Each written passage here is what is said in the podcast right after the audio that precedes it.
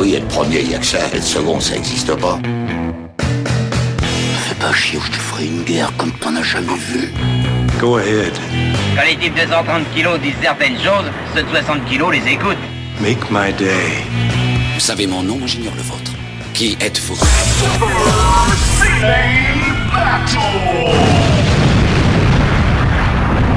Le second, c'est un con.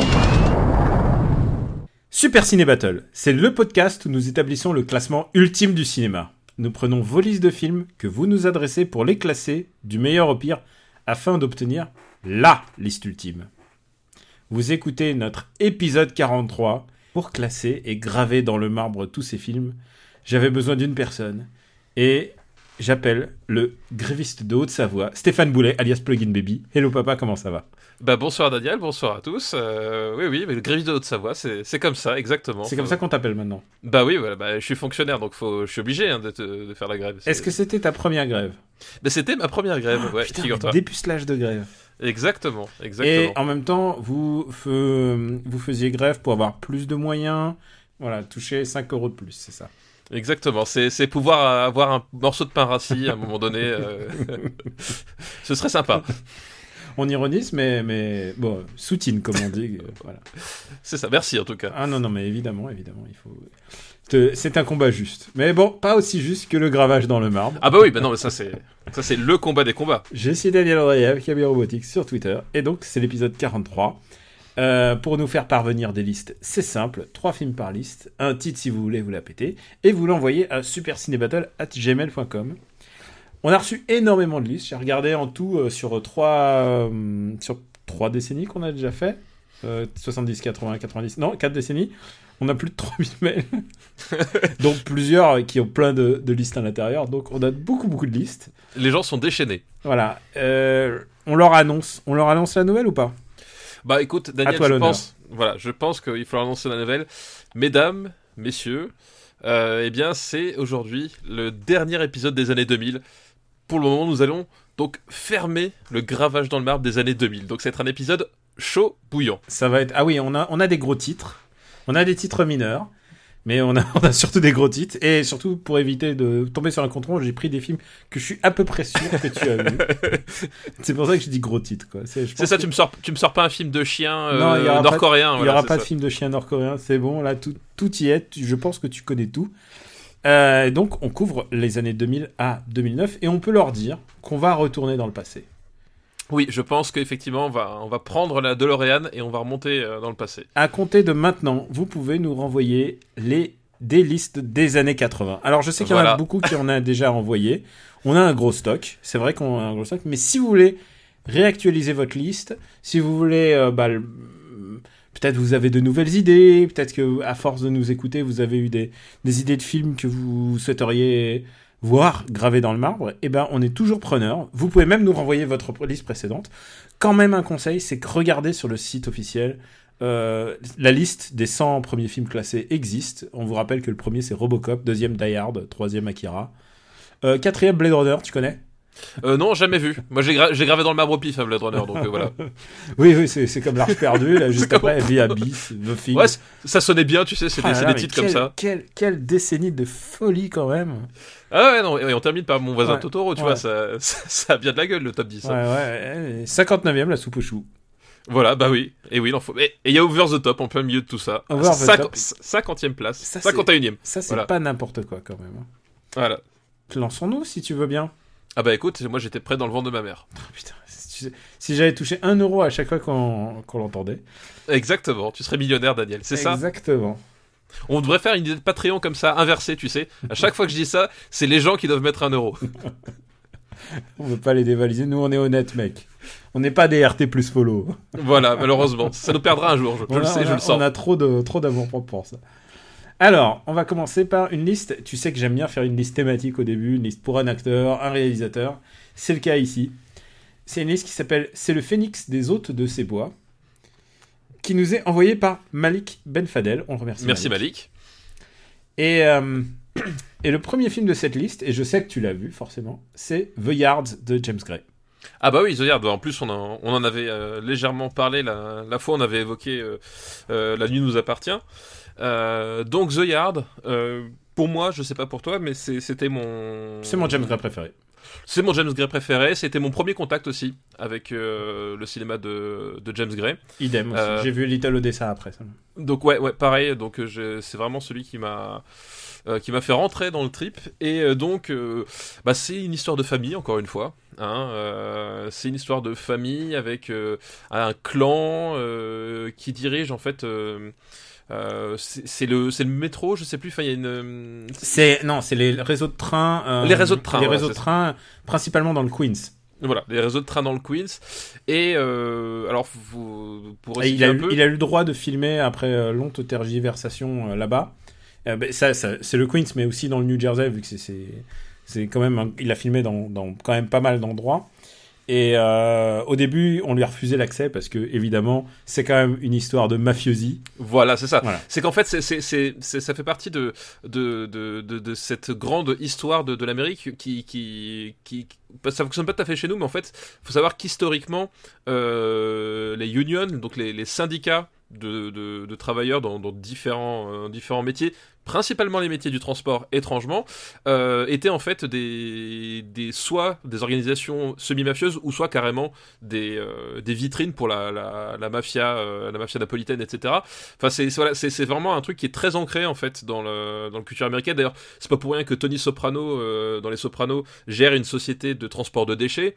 Dans les dans Casino, c'est le syndicat des camionneurs, etc. Enfin voilà, donc c'est vraiment tout un de la mafia qui euh, qui qui est abordé là. C'est un peu cette, cette mafia au grand jour parce que justement c'est une espèce de dynastie un peu respectable, mais on sait que par derrière les méthodes, euh, voilà, sont pas tout à fait des méthodes de management euh, classiques. Et les grands acteurs, parce que c'est quand même des grands acteurs, c'est pour moi le gros reveal de Joaquin Phoenix. Ouais, exactement, ouais. Joaquin Phoenix. Et euh, bah, il y a Mark Wahlberg aussi, mais Mark Wahlberg qui a une tendance à être plutôt un, un acteur qui essaye de de pas trop en faire justement. Euh, c'est Bah, c'est quelque est- chose qui lui a beaucoup été reproché. Mais là, en l'occurrence, il fait son taf. Ouais, il fait son taf. De toute façon, c'est un personnage qui, enfin, il est très intérieur, en fait, enfin, très intériorisé. Et le jeu de Mark Wahlberg aussi, mais en fait, euh, il est juste, enfin, vraiment, il est, il est vraiment très juste dans ce, euh, dans ce personnage-là, qui, qui, euh, qui redébarque un peu au milieu de tout ça, et qui va devoir découvrir les choses sur le tard, et puis il sait pas trop comment se situer. Enfin voilà, donc euh, il est tout très juste. Et c'est une histoire de corruption, genre ils, ils assistent à ça et du coup ils savent plus où se positionner quand même. Voilà, exactement. Et il y a évidemment dans le casting euh, Charlize Theron et James Caan. Attends, Voilà. excuse-moi, juste dis un mot, juste Charlize Theron. Charlize Theron. Moi, Non, non, moi je dis Theron. Et tu sais quoi Je pense que je pense qu'à ce moment-là de l'humanité, il n'y a pas d'actrice plus belle qu'elle. Ouais, effectivement, il y a, il y a- il y a et quelque chose. Cette scène où elle descend euh, dans la boîte de nuit. Et ça, c'est un truc récurrent d'ailleurs. euh, moi qui, qui adore les films de James Gray et qui ai beaucoup regardé. Un truc récurrent, surtout dans la première partie de sa filmo. Il y a toujours une scène où la nana descend dans une boîte de nuit toute heureuse. Elles sont toujours assez resplendissantes. Je crois que c'est vraiment un mec qui sait euh, filmer la nuit, en particulier cette, cette nuit, euh, c'est la, la nuit un peu sale, tu vois. le- Bah, la, la nuit Les- sale du, euh, de, de, de, de- de- du New York Interlope. La Voilà. nuit, voilà, voilà, la nuit des bourges, des bourges mais mafieux, quoi. Tu vois. Et, et, et Charlize Theron descend là-dedans, elle est tellement belle. Et euh, ouais, je crois, vraiment, j'avais un crush, j'avais un crush monstrueux à cette époque-là. Et rien que de Je crois la- que ça s'entend en fait. Hein. et rien que de la voir sur la jaquette, je, ouais, complètement, je fonds, je fonds complètement. Euh, désolé, désolé, voilà, mais bon, c'est guilty. et et il y a encore quelque chose à ajouter sur ce film, à mon avis. Tu sais qui a produit ce film? Euh, je je l'ai su à une époque parce que j'avais lu un truc, mais là je me- je me- j'ai un trou là. Eh bien, écoute, je vais te, je vais te le resituer. C'est un studio qui s'appelle euh, Miramax. Ah, bah oui C'est un film ça. qui a été produit par Harvey. Harvey. Et, Harvey euh, Weinstein, dont oui, on entend oui. beaucoup parler en ce moment. oui, Et oui, j'ai choisi évidemment à dessein ce, fi- ce, ce film, euh, évidemment, pour, pour pouvoir en parler glisser dessus. C'est voilà, pour glisser dessus, c'est- c'est un mauvais choix de mots quand même. hein. Non, mais on va, on va- on va dire un mot parce qu'on aime bien revenir à l'actualité souvent. Euh, comme on l'a fait d'ailleurs euh, pour... euh, Pour Polanski. Euh, D'un point de vue créatif, Harvey a sabordé ce film. Ce qui s'est passé, c'est que il était pas content. il était pas content du film. de toute manière, il est jamais content des, des films. Il a une vision des films et il oblige souvent les réalisateurs à prendre des ciseaux et à refaire le film comme il veut. Il l'a fait à des milliards de reprises. euh, Bah, il a, il a, il a, comment dire, il a, euh, Harvey Weinstein, euh, Weinstein, il a, il a, comment dire, une, une méthode en fait. Il a vraiment une, une, une, façon, enfin, une vision entre guillemets de comment un film doit se faire et comment il doit se monter et, comment il doit cadre- se vendre surtout. Voilà, et dans quel cadre il se vend. Voilà, c'est Ouais. surtout ça qui est très intéressant. Il y avait notamment le, le, le bouquin du mec qui avait fait Les nouveaux. Le Nouvel Hollywood, celui qui nouvel fait le- Hollywood, oui, oui, bien sûr. Biskind, voilà. Biskin, ouais. Le bouquin de Biskind où, euh, qui bon, parle longuement de, de Harvey et voilà. qui parle entre, entre filets, enfin entre, entre Oui. les lignes de ses histoires. Voilà, en fait, il en parlait. Entre... Alors, c'est c'est- c'est- c'est bah, c'est toujours un peu le, le problème avec ce genre de truc. C'est comme Strauss-Kahn, en fait. Enfin, il y a un vrai parallèle, c'est-à-dire que euh, Strauss-Kahn, tout le monde savait, et Harvey Weinstein, tout le monde savait, mais personne ne disait rien, et surtout, personne n'osait. Donc, du coup, t'avais. Tu sais, c'était un, un- un faisceau de, de trucs, mais au, au- quand ça devenait sérieux, personne n'osait, parce que bah, le mec, il est super influent, euh, il a vachement de pouvoir, machin. et il a brisé voilà. des carrières. Et il a brisé. Et il peut briser. Enfin, il pouvait et briser en des plus, carrières il comme était, ça, quoi. il était méchant. Enfin, on l'a vu dans les témoignages, mais, on- mais créativement, dans son travail, c'était un vrai méchant.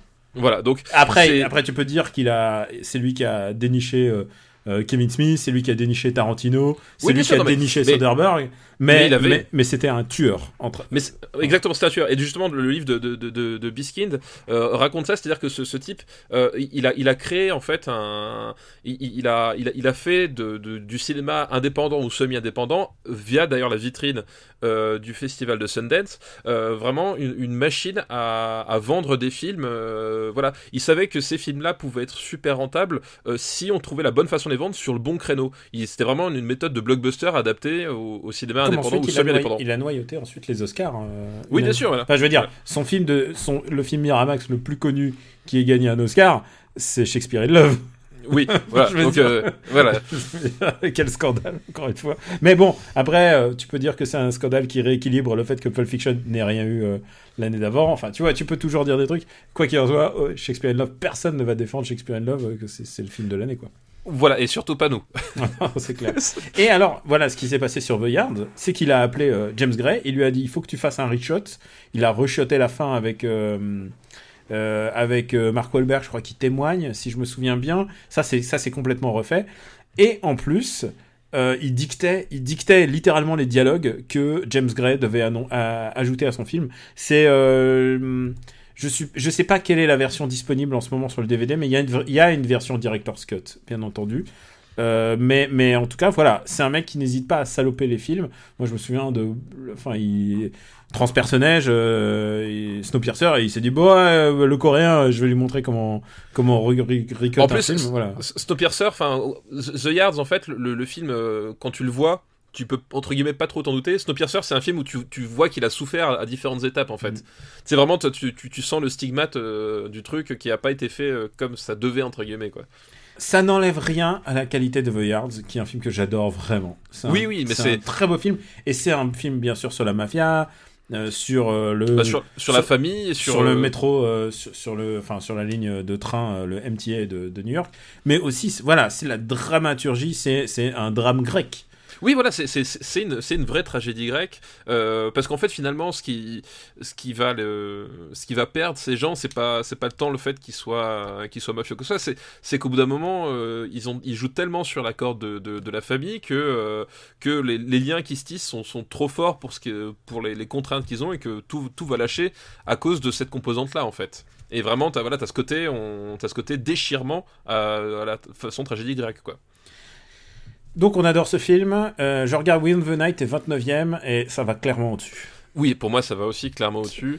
Est-ce que ça va un top 10 Euh, je regarde. Écoute, moi, je trouverais pas ça dégueu que euh, The Yards atterrisse euh, entre Eternal Sunshine of the Spotless Mind et, et l'assassinat de Jesse James. D'accord, ça fait sortir OSS, mais écoute, Bah il, oui, bah, il l'a bien cherché. Il n'avait qu'à en n'avait bien qu'à en faire un troisième.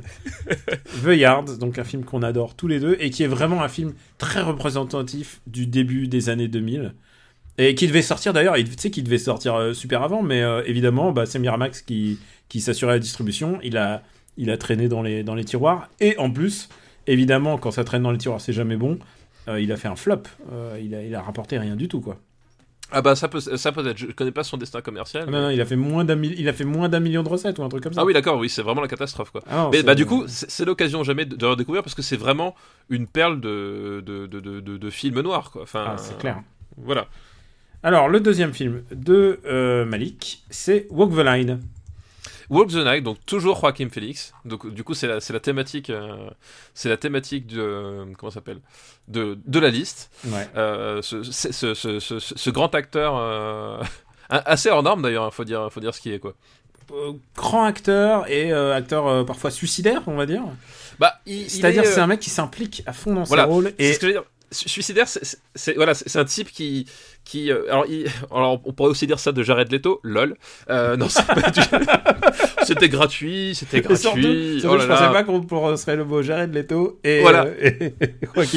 Mais peut-être que c'est pas la dernière boulette qu'on va mettre à, à Jared Leto Jared de la soirée. Restez, restez branchés.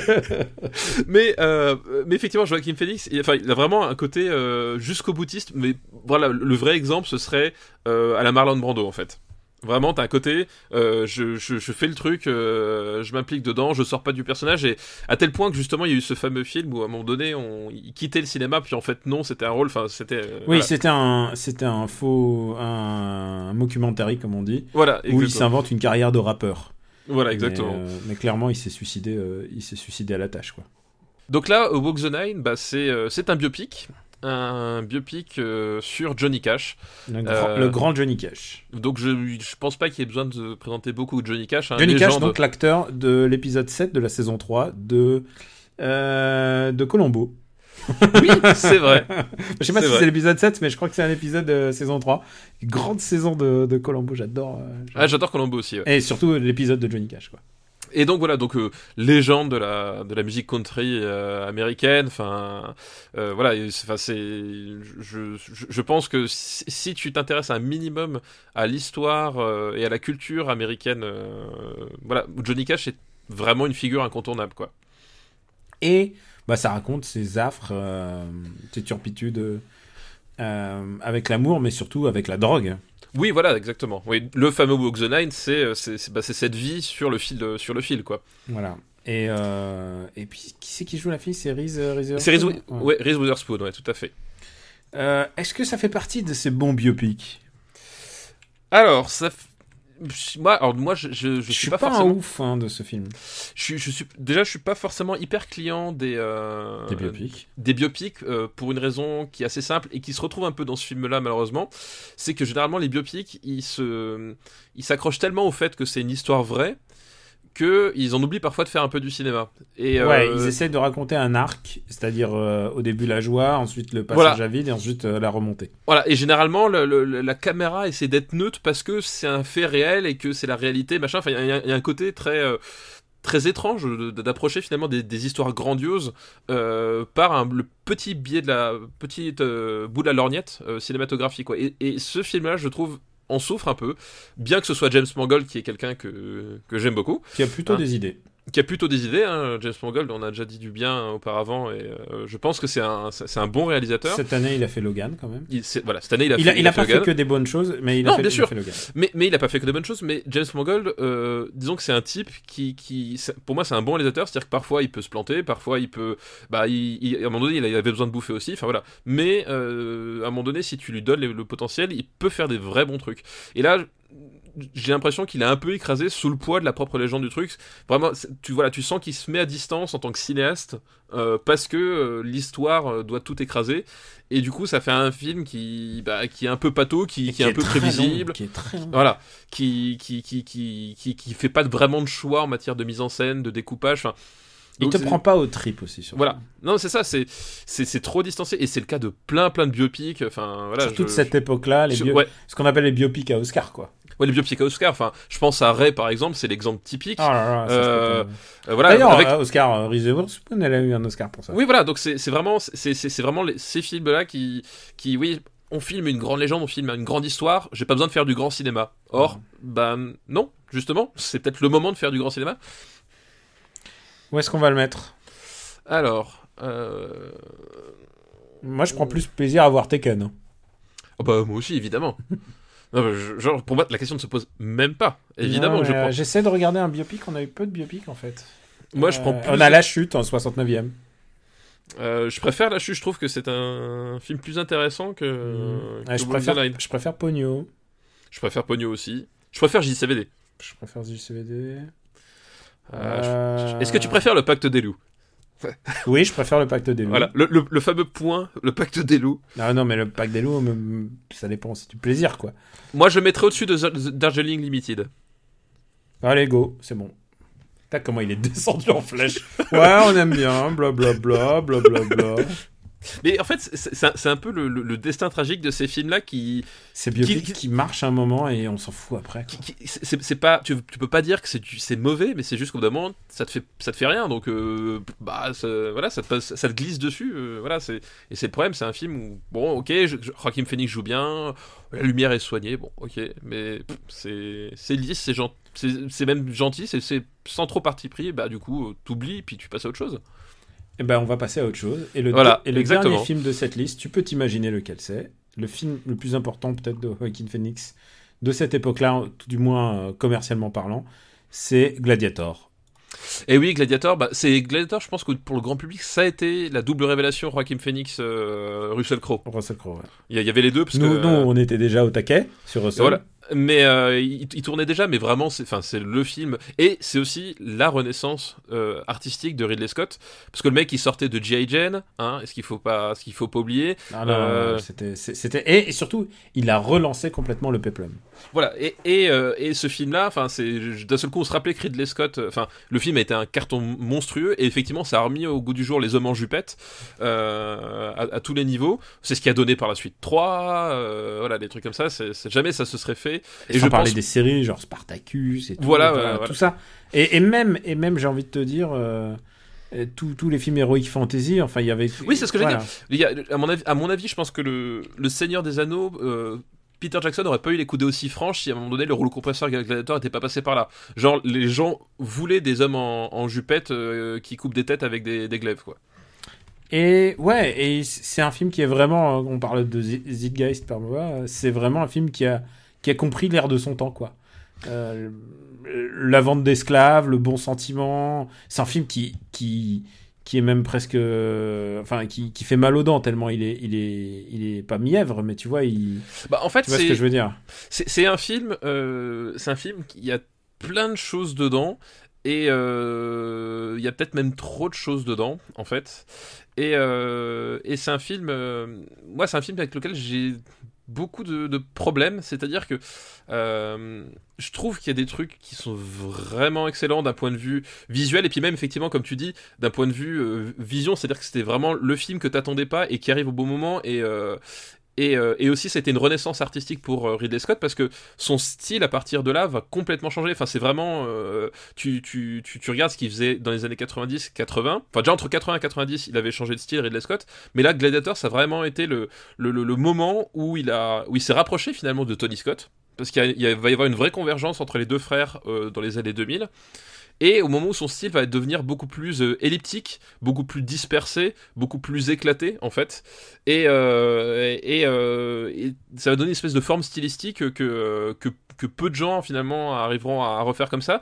Et Gladiator, il y a moi le souci que j'ai, c'est que c'est vraiment cette forme stylistique qui parfois écrase un peu tout, c'est-à-dire que tu as des images super iconiques, enfin je veux dire, aujourd'hui tu ne peux plus filmer un champ de blé sans que quelqu'un passe la main par-dessus, enfin genre, c'est c'est- c'est- c'est vraiment l'image... euh, Ouais, il l'a volé à Malik. hein.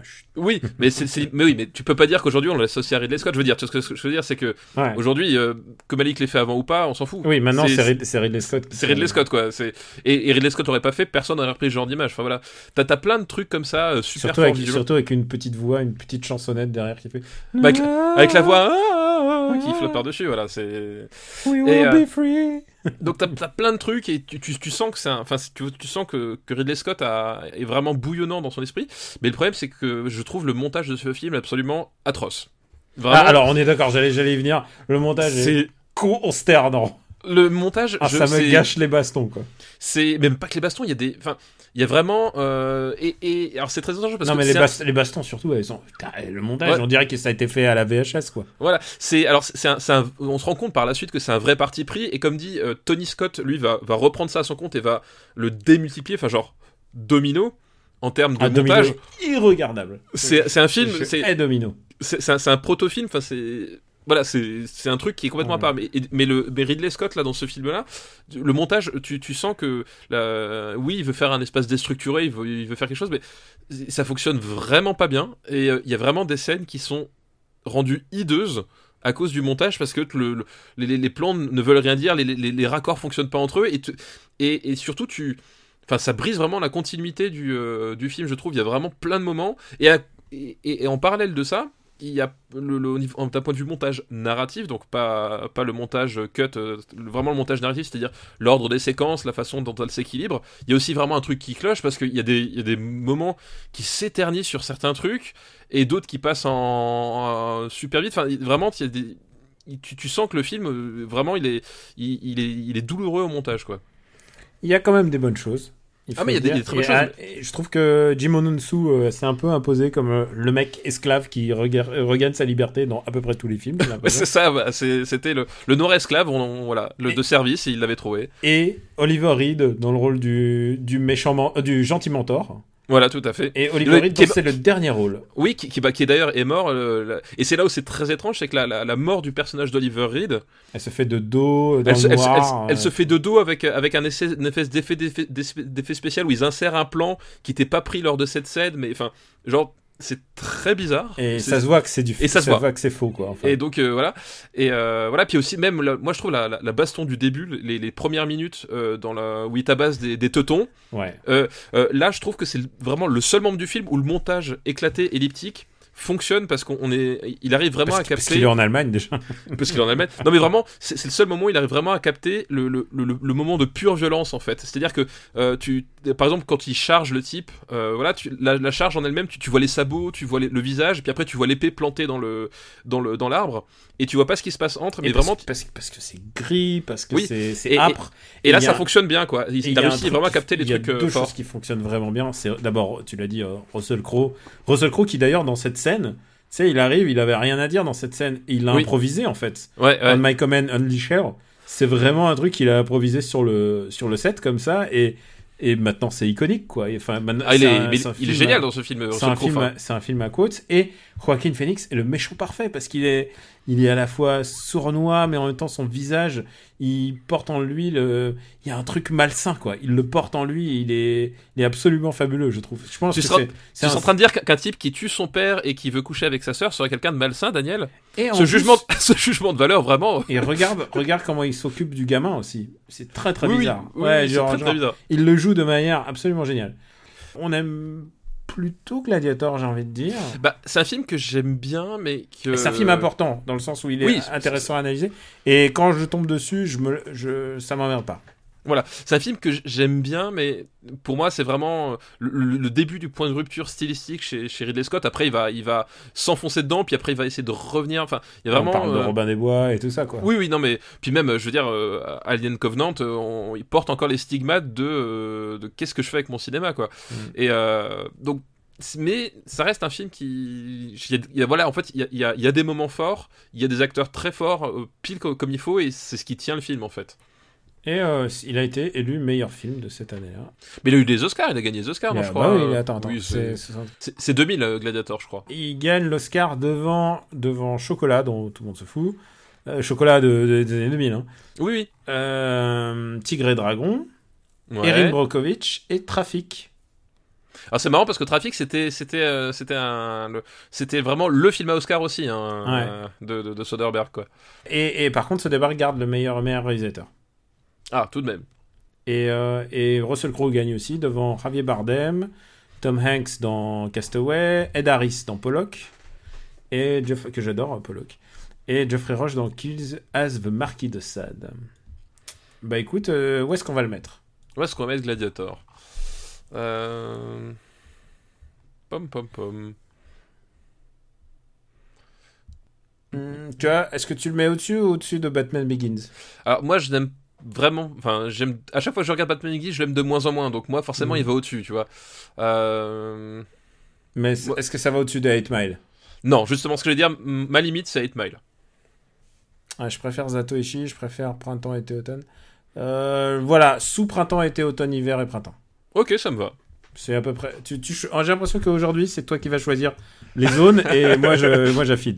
Écoute, on verra, on verra si les rôles sont, euh, Je, restent comme je ça. trouve qu'il y a une phrase quand même qui est assez ridicule dans ce film, c'est quand il fait My name is Gladiator. Oui. C'est nul. Genre pourquoi tu dis ça? Pourquoi Que ça veut dire? genre, T'es un X-Men ou quoi? Par contre, celle qui classe, c'est quand il fait Are you not entertained? Are you not entertained? Voilà, c'est ça qu'on veut. Father of a murdered son. And I have my vengeance. Oh putain, que des frissons encore. Putain, mais qu'est-ce qui s'est balancé les répliques? Est-ce qu'on, ça serait pas le moment de faire euh, notre. Alors d'abord, on remercie euh, Malik. Merci. Malik pour, sa- euh, pour sa liste, très bonne idée de liste. Et on va faire euh, les listes de rattrapage. Ouais, voilà, c'est ça, les devoirs de vacances. Devoir de vacances. La première, c'est toi, c'est Marley et moi. Marley et moi, donc que, que j'ai eu l'occasion de voir. Donc Marley et moi, donc comme on l'a dit la dernière fois, c'est un film avec Jennifer Aniston, un chien et Owen Wilson. Owen Wilson. Euh, c'est un film avec euh, des personnages qui sourient, qui caressent un chien sur un fond blanc avec un titre, une titraille rose. Donc autant dire que l'affiche fait extrêmement peur. Euh, donc c'est un film que j'ai vu et en fait euh, bah, j'étais surpris en bien. c'est, je, je, je- vraiment je m'attendais à, à une comédie américaine à la con. Enfin, genre je te, je te jure, c'est, enfin, tu vois le truc, c'est vendu genre ouais, va faire des gags avec le chien. Ouais, t'as vu, c'est euh, trompeur. Hein. et en fait, c'est pas du tout ça. Enfin, il y, a- des parties comiques, machin, mais vraiment, c'est pas du tout ça. Et, euh, et en fait, c'est avant tout un film sur le, sur le couple et la vie de famille, avec pour une fois euh, des gens dans, enfin, des gens qui ont compris que avoir des enfants, avoir une famille, avoir une vie de couple. euh, Faire des sacrifices, ça allait avec, et qu'au bout d'un moment, ça, ça servait à rien de faire une crise d'hystérie à chaque fois qu'il y, y a une contrariété, quoi. Parce que ça, c'est un truc que je supporte pas chez les Américains, c'est que dès qu'il y a un truc, ça, part en crise de nerfs et tout le monde s'engueule. euh.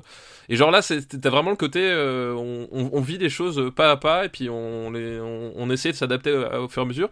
Et c'est plutôt bien rendu. Et, euh, ouais, été surpris, mais j'ai au final bien aimé Marley moi, quoi. Mais c'est plutôt. Moi aussi, j'avais bien aimé à l'époque. Et, euh, ouais, en fait, c'est que c'est très trompeur, en fait. Tu as l'impression que ça va être euh, pas du tout le film que, tu penses avoir, et finalement, euh, c'est plutôt une bonne surprise. Ouais, c'est ça. C'est puis euh, donc après, bon, c'est ça reste du du du du, du, du mélo. à- Enfin, il y a un côté mélo, grand sentiment. Voilà, c'est c'est pas extrêmement audacieux hein, comme film. Hein. Faut faut pas non plus. euh, Et puis le voilà. chien, il est, il est trop beau, le chien, il est trop sympa. Voilà, mais évidemment, t'as la t'as la scène avec. Parce avec que le chien, le chien, il fait des bêtises. Voilà, mais euh, non, mais voilà, c'est un film que je- je trouve les personnages sont, sont assez attachants. Euh, C'est-à-dire que voilà, ils ont leurs défauts, ils ont leurs qualités, mais t'as jamais le côté gros con ou alors euh, euh, extrêmement parfait. même si effectivement Jennifer Aniston elle fait trois grossesses et qu'elle ne prend pas un gramme, genre jamais, C'est Jennifer Aniston. parce que c'est Jennifer Aniston. Mais Bah, voilà, attends, un- attends, toi, t'as eu. bah non, parlons pas de la vie privée. Non, moi, je- je- moi personnellement, j'ai jamais été enceinte, hein, Daniel. hein. je, je sais pas si non, tu sais comment bien ça sûr, bien sûr, mais, rappelons que tu as deux enfants. Voilà. Mais non, mais par exemple, il y a un truc tout con, mais le le le, le personnage euh, secondaire du, euh, du rédacteur en chef, euh, le premier rédacteur en chef qu'il a, et ben j'ai trouvé ce personnage super bien écrit en fait. Tu sais, quand il, au début, il, est donc le mec est journaliste en fait, puis il veut être journaliste, reporter, etc. Puis on l'oblige à écrire des une chronique en fait. Au début, il veut pas. Et genre, moi, la scène que je préfère du film, c'est quand il, il fait lire sa première chronique à son rédacteur en chef, et que le mec, il lit le truc, il y a aucune réaction. Et donc t'as Owen Wilson qui fait ouais, faut revoir le début. Ouais, puis finalement la chute, je suis pas sûr. Oh, puis enfin, on va tout réécrire, c'est de la merde. Et puis l'autre, il le regarde et toujours son expression, il fait euh, non, je suis mort de rire. et, je, et je trouvais la scène qui est vraiment super bien quoi. Alors, où est-ce qu'on va mettre euh, le- Marley et moi, dont, dont on a déjà un film dans, la, dans notre liste, puisqu'il a réalisé Le Diable s'habille en Prada. Ah bah oui, c'est le même, euh, Mm. c'est le même réalisateur. Oui oui. Bah de toute façon oui, on reconnaît effectivement le style très très lisse quand même. Hein. Ah oui, c'est-à-dire, euh, oui, euh, c'est un, c'est un maker de ce genre de truc, quoi. Oui voilà, c'est. Mais il y a un joli chien, il est beau. Bah moi j'ai plus, je crois que j'ai plus d'affect pour Marley et moi que pour le Diable, Diable s'habille en Prada, tu vois. Ah, je pense aussi. Euh, Je regarde où est Diablo. Le Diable s'habille en Prada, il est, il est pile à la moitié, il est au Voilà. 99e. pile, pile au milieu. Faut pas oublier qu'on a une longue liste. Hein. C'est, c'est- faut pas oublier donc qu'on doit regarder aussi en bas. Euh, je préfère Marley et moi à Walk the Line qu'on a bien de mettre. Hmm, Alors Ouais. écoute, sous, Moi, le, je- moi, je préfère- sous, sous le pack des loups quand même. hein. euh, où est-ce qu'il est le pack des loups? Attends, où est-ce que je vois pas le- 80e. Oui, oui, c'est ça, sous le pack des loups, évidemment, ça, sous le pack des Mais tu vois, moi, j'aurais tendance à. J'aurais tendance à préférer Paranormal Activity. Hmm, D'accord, entre Paranormal Activity et Vicky Barcelona. Voilà. Je pense que c'est pas mal. Eh bien, c'est fait. Putain, Et j'y- je, je- j'y crois pas, j'ai dit du bien d'un film où le chien est l'un des rôles principaux quand même. avec Owen Wilson. Avec Owen Wilson, enfin, c'est genre Qui est le pas un combo improbable. acteur, hein, attends. Non, non, non, mais euh, non, non, mais même, même pas du tout. En fait, il, il a, il a joué dans, euh, dans des comédies que j'aime bien. Enfin, je, oui, en plus, c'est pas un acteur que je trouve exécrable, quoi. Mais euh, je me méfie toujours. Enfin, je sais jamais trop ce que ça va donner avec lui. C'est vraiment tout l'un ou tout l'autre. Alors, on va passer à un autre film, un autre devoir de vacances, c'est Driven. de Pardon. Harling. C'est nerveux, excuse-moi. de Rennie Harling euh, avec Sylvester Stallone. Euh, au scénario, Sylvester Stallone. Oui, alors au scénario, ce qu'il faut savoir, ben, euh, Driven au départ, c'est, euh, c'est un film où Sylvester Stallone fait Rocky 6 avant Rocky 6. Euh, C'est-à-dire que euh, Il joue un le, jeune. Il y a, il y a- il y a- il y a un jeune qui a besoin d'être euh, d'être drivé parce qu'il perd un peu pied avec la célébrité, avec ses aspirations personnelles, avec son talent qu'il n'arrive pas à assumer. Et lui, c'est le vieux routard qui, qui vient et qui, qui, va, qui va le remettre dans le droit chemin, etc. Enfin, vraiment, c'est le prototype de, de, de, de Rocky 6. Et il faut savoir qu'au départ, il voulait le faire dans le monde de la Formule 1. Et euh, finalement, ça se retrouve dans le monde de l'IndyCar parce que Parce que la, c'est- Parce que c'est déjà plus facile de, de réaliser quelque chose de palpitant dans l'IndyCar. Ouais, et puis, euh, puis surtout, je pense qu'à mon avis, la, la, la Formule 1, les mecs, ils ont se regardé, ils ont fait, moi, non. je pense que c'est, c'est genre, Hmm, non. c'est- c'est- Oui, et je pense que c'était peut-être la meilleure idée du film. Donc ça se passe dans le monde de l'IndyCar. L'IndyCar, c'est, c'est, un, une espèce de Formule 1 américaine. euh, c'est, pas du tout connu chez nous. Euh, un peu plus nerveux, mais un peu moins puissant aussi, parce que ça, ça n'atteint pas les mêmes vitesses et tout. Un peu plus nerveux, mais voilà. Ça et les reste voitures globalement plus, le, plus solides, on va dire. voilà, ça reste globalement le même type de course à peu près que euh, que la Formule 1. Quoi. Et, et c'est marrant parce qu'il y a, y a, Jean Alési qui apparaît dans le film. Oui, il y a Jean Alési, ouais. Jean Alési et Charles, et, par Charles, Jack Villeneuve. J- Jacques Villeneuve, ouais. Donc quand je les ai vus, j'ai fait ah ça m'a rappelé vraiment genre des- des- des- années 2000 pile pile euh, genre ce, tour- ce tournant. Voilà. Est-ce que je peux te dire que c'est un film qui m'a fait chier? Oui, alors c'est ce que j'allais dire, c'est que euh, je pense que Driven est l'un des pires films de Rainy Harlin, et on parle quand même d'un mec qui a réalisé Peur Bleue, hein, et, euh, Euh, et il a réalisé le truc avec euh, le mec. les professions profiler, enfin je veux dire, il, en a plusieurs à son, à son actif. Oui, et puis il a fait ce film. euh, il a pas fait ce film horrible avec euh, Jackie Chan et Johnny Knoxville là? Ah si, peut-être c'est lui, Ah. ouais. l'année dernière. Donc voilà, donc Rainy Harlin, c'est, euh, réalisateur, il est finlandais, je crois, c'est ça, hein, euh, il me semble. Euh, donc il, il a, c'est un mec, en fait, j'ai beaucoup d'affection pour Rainy Harlin. Euh, ne serait-ce que, non mais, c'est quand même le mec qui a fait Au revoir à jamais et qui a fait euh, pour moi, jamais. Attends, redis-moi. C'est Long Kiss Goodnight. Long Kiss Goodnight. T'aimes bien Long Kiss Goodnight Euh, J'adore Long Kiss Goodnight euh, sur un scénario de Shane Black. De Shane Black, oui. Voilà. Euh, et il a, il a fait ça et il a fait l'un des meilleurs. C'est absurde Long Kiss Oui. Goodnight. Ça ça n'a aucun sens. Mais ça n'a Mm. aucun sens dans le bon sens. Et il a réalisé pour moi l'un des meilleurs Freddy aussi. Donc rien que pour ça, je, je, je, je suis content que ce réalisateur existe. Mais c'est vrai que globalement, euh, c'est un homme qui flirte beaucoup avec la frontière du ridicule et il la, et il la traverse beaucoup plus fréquemment que- qu'il ne le faudrait. Puis il a fait Die Hard 2. c'est sûr Il a fait Die Hard 2. Euh, bon, encore Die Hard 2, moi je le, moi, je le trouve. Voilà. Sans, Au sans moins, au on moins, veux tolère. dire, il, a, il, a, il a moins vieilli que Die Oui. Hard euh, 4 et 5. plus. Voilà, exact- et exactement.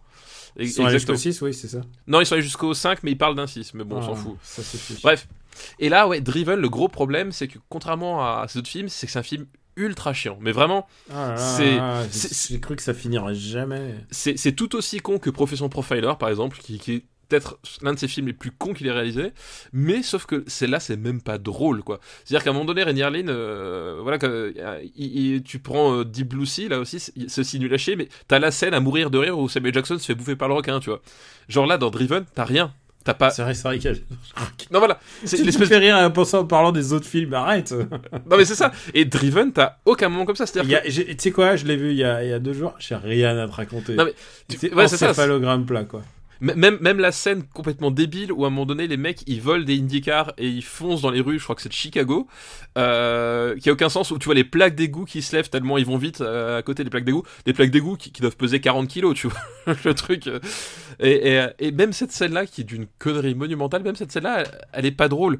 Et puis t'as as aussi tout ce côté, c'est un film de course, hein, c'est un truc qui, qui, qui, qui m'énerve un peu, c'est les films de course où tu sens que la moitié des plans c'est des images de synthèse, mais genre tu le vois quoi. Tu sais, tu, tu vois, euh, comme euh, t'as l'impression d'être dans, dans, dans, dans, dans Sega Racer, tu sais, à l'é- à l'époque. euh, Ouais, je vois bien. T'es vraiment cette impression-là et genre, t'y crois jamais, quoi. Vraiment, ça fait cheap en, en- au dernier degré, quoi. Et c'était une sacrée année aussi pour Estella Warren qui joue dans ce film et qui joue aussi dans euh, La planète des singes, sorti la même année. ah oui, oui, oui, bah, elle, a, elle a bon choix de carrière, hein, elle avait le nez creux. ah bah non, mais après, c'est le début, hein, tu sais. Donc voilà. Où est-ce qu'on va mettre Juven en sachant que. Je, je descends très bas là déjà. Ah non, mais c'est. euh, Et en plus, et Ah, c'était je une période pense tellement dure pour Je pense Stallone. que je mets ça quand même au-dessus de Moulin Rouge. euh, c'est moins insupportable que Moulin Rouge, mais c'est plus soporifique quand même. Euh, Où est-ce qu'on a mis Moulin Rouge euh, Moulin Rouge est 136ème. Et C'est c'est déjà beaucoup trop haut. Je sais pas comment les rivières pourpres est au-dessous des Moulins Rouges. Je sais pas comment Moulin Rouge est arrivé aussi haut, c'est fou ça. Ah, Je sais pas, c'est Mais- peut-être qu'on l'a oublié, il s'est caché. C'est ça, il s'est caché, mais, mais alors, la dure loi du gravage dans le marbre est, est, est ainsi faite. Comme quoi, on ne maîtrise pas tout. Hein, c'est, Ouais, voilà, nous, on est que les messagers. On est que les le, messagers. Le vaisseau. Et ouais, putain, 136ème pour Moulin Rouge, mais c'est quoi ce scandale Qu'est-ce que c'est que Écris-leur un mail à ces connards. Putain, c'est quoi cette émission de merde, quoi Bon, faut dire qu'il est bien entouré quand même. Bon, heureusement, personne nous écoute, ça va. Mémoire d'une geisha, Monster. Où est-ce Ah. qu'on met Driven Pff. Écoute, moi je le mettrais. ju- Juste au-dessus de Moulin Rouge. Allez, Voilà, exactement. Voilà, juste au-dessus de Moulin Rouge. c'est bien fait pour sa gueule. Hop, Juven et 130 nouveau 136ème. Faisons descendre Moulin Rouge encore un peu. Ça, veut dire la- la- la- la- le, nouvel objectif, Mhm. c'est, faire redescendre Moulin Rouge. Alors, euh, ben, on remercie les gens qui avaient envoyé ces, ces listes-là Oui. la dernière fois. Ouais, tout à fait. Et alors, euh, je te laisse le choix de la marche à suivre. C'est euh, des petits massacres ou alors euh, des petits massacres aussi? Ah bah, c'est d'une humeur massacrante. eh bah écoute, Choisis euh, liste 1, liste 2. euh, liste, liste 2, je, suis pour les petits massacres. Ok. Toi aussi, tes potes de ciné avaient ces posters dans leur chambre de Cité U. Une liste qui nous est envoyée par Pierre-Henri Barre. Ah putain, et en plus c'était, enfin j'étais pas en cité U, mais c'était mes années étudiantes, hein, les années 2000, hein, donc euh, Donc, euh, on remercie Pierre-Henri. merci Pierre-Henri pour ta liste. Et le premier film de cette liste est déjà classé. J'ai préparé mon truc. Ah tu triches, tu triches. Non, non, non, mais j'ai préparé. euh, préparé. C'est Lost in Translation qui est 28e, non, D'accord. 29e de notre liste. Ce qui est plutôt très bien classé quand même. Oui, oui, c'est plutôt très bien classé. Deuxième film de sa liste, c'est un film de Tim Burton. Oh là. C'est Charlie, et la année chocola- 2000. Charlie et la chocolaterie. Oh non. On va vraiment parler de ça? Ah bah il faut. C'est c'est- Oh. c'est comme ça, il faut. Ah non. C'est ce qui est bizarre, c'est que ça se trouve, on va finir. J'ai pas envie, Daniel. Sais quoi, on va finir, c'est- on va finir les- notre liste des années. Ça se trouve, sans parler de Time and Tide, sans parler, sans parler de des Fils de l'homme, on va parler de Charlie et la lit la. Oh putain, quelle horreur, quelle horreur. Alors, Euh, alors, à sa décharge, ce n'est pas le pire des Tim Burton Non. de cette. alors non, non, non, non, c'est pas pire. Mais à l'époque, on pensait que ça l'était. Ah oui, à chaque fois c'était un nouveau fond. C'est-à-dire qu'à l'époque où Charlie et la chocolaterie est, est sorti, on s'est tous dit, on s'est tous regardé dans les yeux, on s'est fait, ok, au moins l'avantage c'est que le prochain sera meilleur. Rappelons-le. Eh ben non. Planète Eh ben des non. singes, Big Fish, Charlie et la chocolaterie, Les Noces funèbres, Sweeney Todd et Alice au pays des merveilles. Putain, c'est la décennie de l'horreur. hein. Tu sens, tu sens Ouais, le divorce poindre après quoi. Euh, Et euh, et juste un truc, je regarde où on a mis Big Fish. Big Fish est 133ème. Je, je pense que ça va au-dessous de Big Fish. ah oui, ça va largement en dessous de Big. Enfin, ouais, moi Big Fish, je le trouve. Largement, je sais pas. Il n'y a pas beaucoup de marge encore, mais. euh, Oui, mais je le trouve correct Big Fish. Enfin voilà, je, je- je lui trouve des, des- circonstances atténuantes. Est-ce que tu mettrais Charlie la chocolaterie déjà comme ça d'instinct au-dessus de 3 Ah, je, je préfère largement 3. Ouais, je préfère 3 aussi. Mais bien sûr que oui, je préfère 3. Je préfère, euh, je préfère même Babylon ID quoi. Mais bien Euh, sûr, faut- moi aussi. Ouais. euh, Je préfère Ghost Rider. Dans on- Ghost on va le Rider, classer avant d'en parler, c'est génial. il y a Ghost, dans. Ghost Rider, il y a Nicolas Cage. Voilà, Donc Ghost Rider, il y a Nicolas Cage, tu as raison. c'est forcément mieux. Euh, Dans- Dans Da Vinci Code, il y a des cascades de Rémi Julienne. tu vois, je, je te trouve des arguments pour chaque film. Hop, allez, on, ça descend. Dans Sexy Boys, il y a Armel Deutsch. Voilà. ok, c'est bon. C'est bon, c'est validé. Euh, Garden State. Ah non, à Garden State, c'est chaud, quoi. C'est chaud, Ah. Garden State. Ah, on, on trouve le point d'équilibre. Garden State, je- Voilà, ça ira. Je pense que ça va au-dessous de Sexy Boys, mais au-dessus de, au-dessus de Garden State. Bah, je pense que pour, pour, l'honneur et pour le, le, le- le- la fraîcheur du gravage dans le marbre, on va graver ce film dans le marbre. Avant d'en parler, on va le foutre là entre Sexy Boys et Garden State. Voilà. Donc il est 174e. Ah, et il l'a bien Euh, cherché. Il l'a bien cherché. Mais c'est pas. Mais alors, il faut regarder quelque chose de positif. Ce n'est pas le pire film de Tim Burton de cette décennie. non, c'est ça. Puisque Planète des singes est encore 180e. Ouais, Bon, voilà, alors- il s'en sort bien. Ce qu'il faut dire, c'est que euh, il s'attaque à un classique de la littérature enfantine, Ouais, tout à fait. écrit par Roald Dahl. Roald Dahl qui a écrit, euh, qui a écrit, euh, On ne vit que deux fois. C'est lui qui a écrit le screenplay. Jamais vu. Hein Jamais vu, on ne vit que deux fois, c'est quoi Pardon. un, un très bon James Bond. pas, On du est tout, d'accord. pas du tout raciste. Pas du tout raciste. Mais c'est comme ça qu'on l'aime James Bond à quelque part. hein. Ouais. C'est- dans son temps, on va dire. Voilà. Ah dans son jus. Donc Charlie et la chocolaterie, adaptation du livre de Roald Dahl, euh, qui nous raconte euh, l'histoire de Willy Wonka et qui a une chocolaterie et qui invite des enfants à l'aide d'une tablette euh, de chocolat magique. Euh, ils gagnent un concours et ils ont le droit de visiter son usine. Voilà. Voilà, exactement. Ils ont le droit de visiter son usine à chocolat, donc ce n'est pas un film sur la pédophilie, attention. C'est joué par Johnny Depp. Alors jouer. C'est Quel- survolé par Johnny Depp. Que- comment voilà, comment tu, tu, tu définis la, notion de, de jeu, de comédie de... Il y a Euh, Helena Bonham Carter. Je pense que c'était. euh, C'était ça. Pff, Bah, elle était obligée. Elle était obligée. Ouais, ouais, je crois qu'elle était là. euh, C'était Euh, son contrat. Il y a Christopher Lee aussi. Hein. Il y a Christopher Lee, et alors il joue le pire rôle. Puisque, alors, moi, en fait, c'est un bouquin que j'ai plutôt euh, bon souvenir quand j'étais gamin. Si tu te souviens bien, en fait, il nous fait. Ce film-là nous balance les origines, en fait, de Willy Wonka. Il Oui, nous- et c'est ça, une c'est grosse erreur. Au lieu de euh, jouer sur le côté Maboule, euh, que Johnny Depp aurait pu faire, hein. ce qu'il fait euh, d'ailleurs d'une certaine manière, c'est que euh, il, s'attache à raconter une histoire, une origine à Willy Wonka, et je pense que c'est une grosse erreur. C'est un truc qui n'était pas dans le bouquin. C'est un truc qu'il a inventé de toutes parts. Et, euh, et Christopher Lee, il joue le père de, de Qui est Willy dentiste, Wonka, hein, c'est ça. qui est dentiste, voilà. Donc Christopher Lee, euh, qui était nazi chez Luc Besson, qui devient dentiste chez Tim Burton, il y a une certaine filiation, j'ai envie de dire, quelque part. Et, euh, et voilà, et, euh, et du coup, Roald Dahl s'était opposé, euh, il s'était opposé à, hum, à des adaptations de, de son, de son bouquin, et, et finalement, bah, Tim Burton a réussi. Et euh, je, je- je- qu'est-ce qu'on peut dire à part que je déteste ce film maintenant? Bah, dé- déjà, c'est d'une laideur Ah, absolue. c'est- C'est horrible. Voilà, c'est vraiment du. C'est c'est un film où je crois il n'y a pas un plan qui ne contient pas quelque chose d'hideux dedans. Vraiment, c'est c'est atroce. C'est vraiment C'est atroce. hideux, c'est mal adapté, ce qui est en plus est, est nul. En plus, c'est enfin c'est c'est fatigant. Enfin, les, les, les chorégraphies avec les, nains, les trucs comme ça.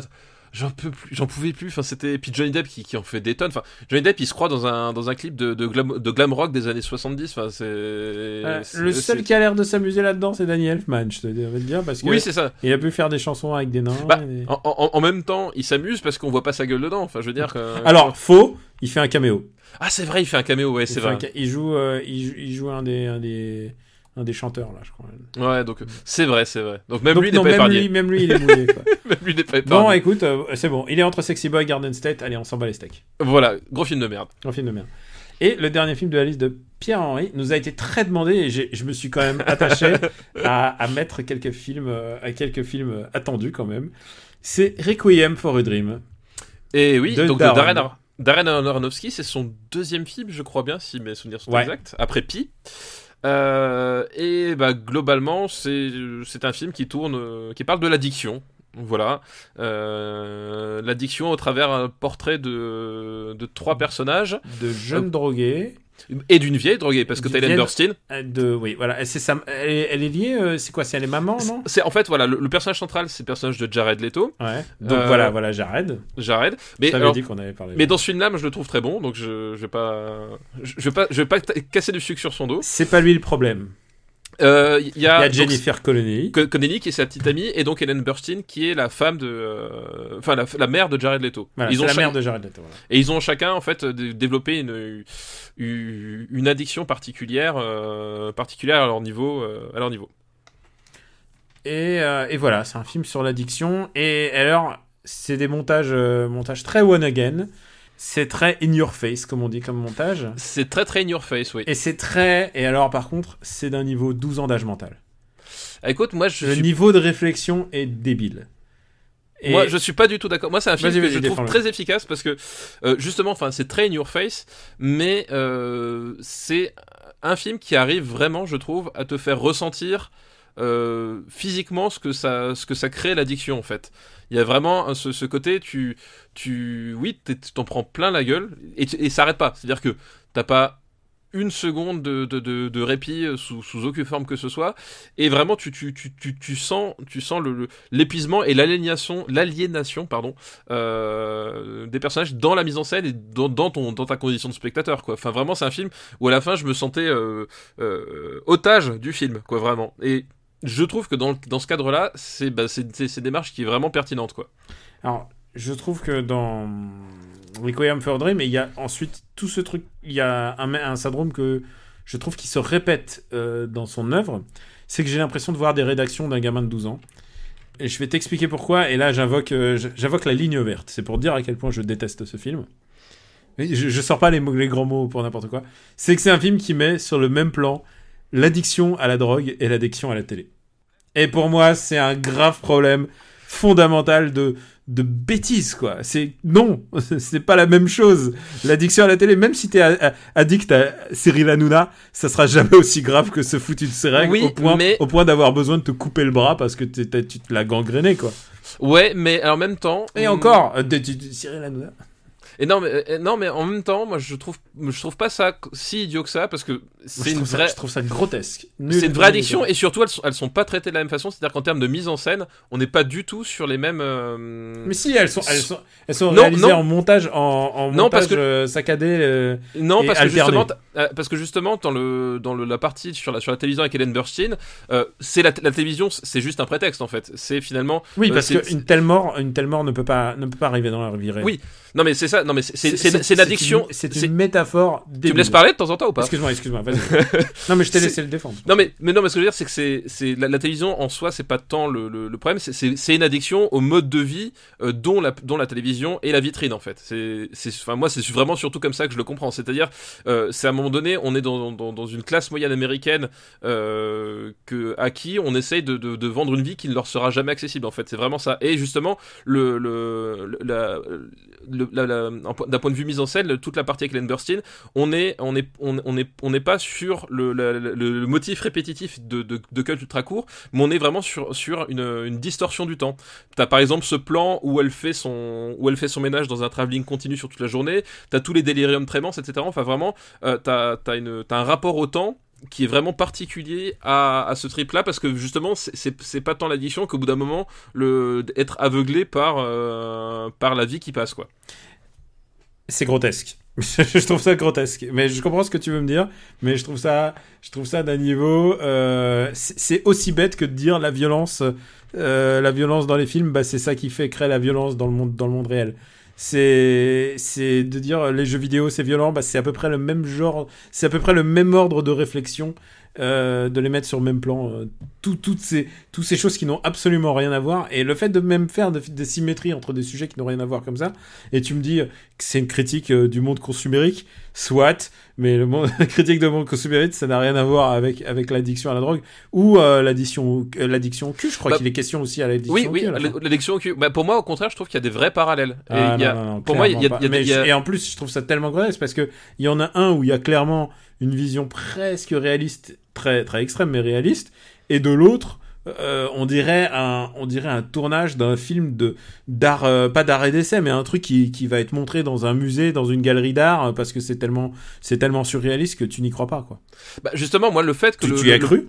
Le, le- non, mais c'est pas le propos. C'est que Ouais. moi, le, justement, le fait que justement le parti pris soit surréaliste pour, que, que ça dérive complètement vers le, fantasmagorique pour Ellen Burstyn. Au contraire, c'est justement la bonne façon de faire pour moi. C'est que tu, tu, effectivement, on n'est pas sur des mêmes types d'addictions et elles sont, et contrairement à ce que tu disais, justement, ce que je disais moi, c'est qu'elles sont pas traitées de la même façon et c'est que toutes ces choses-là cohabitent et que finalement, euh, le- le- leur point commun, c'est l'espèce de, de, de solitude et de misère euh, moderne, quoi. Ouais, je trouve ça, je trouve ça grotesque. C'est, je trouve ça débile et grotesque. Et euh, même pas, même pas tant. euh, Ah, moi, je trouve ça- dangereux parce que ce film, ce film ne, ne vaut que, que ce qu'il représente, quoi.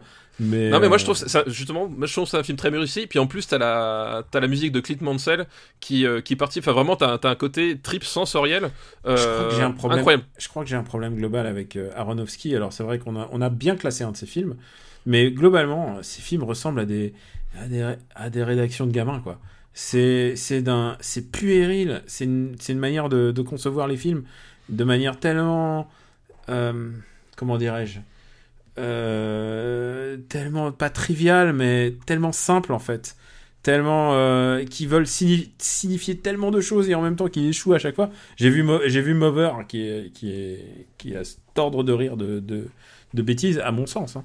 Que, que ouais, j'ai un a priori négatif, mais je l'avais déjà bien avant avec Requiem for Dream que j'ai détesté dès le premier visionnage. bah moi pour moi justement Requiem for Dream c'est que justement je trouve pas qu'il aille plus loin que son sujet mais parce que vraiment moi ce que je trouve puissant c'est que c'est un film qui te fait vivre hum, dans ta dans ta chair le le l'addiction et vraiment enfin moi j'ai vraiment ce, ce sentiment d'être prise en otage et euh, au bout d'un moment je- ça, ça devenait un espèce de cauchemar éveillé pour moi en tant que spectateur Aronofsky a, a clairement un truc, et ça c'est un truc récurrent de cette filmo. D'ailleurs, c'est marrant que t'en parles parce que j'écoute, enfin qu'on, enfin qu'on en parle, qu'on en discute plutôt.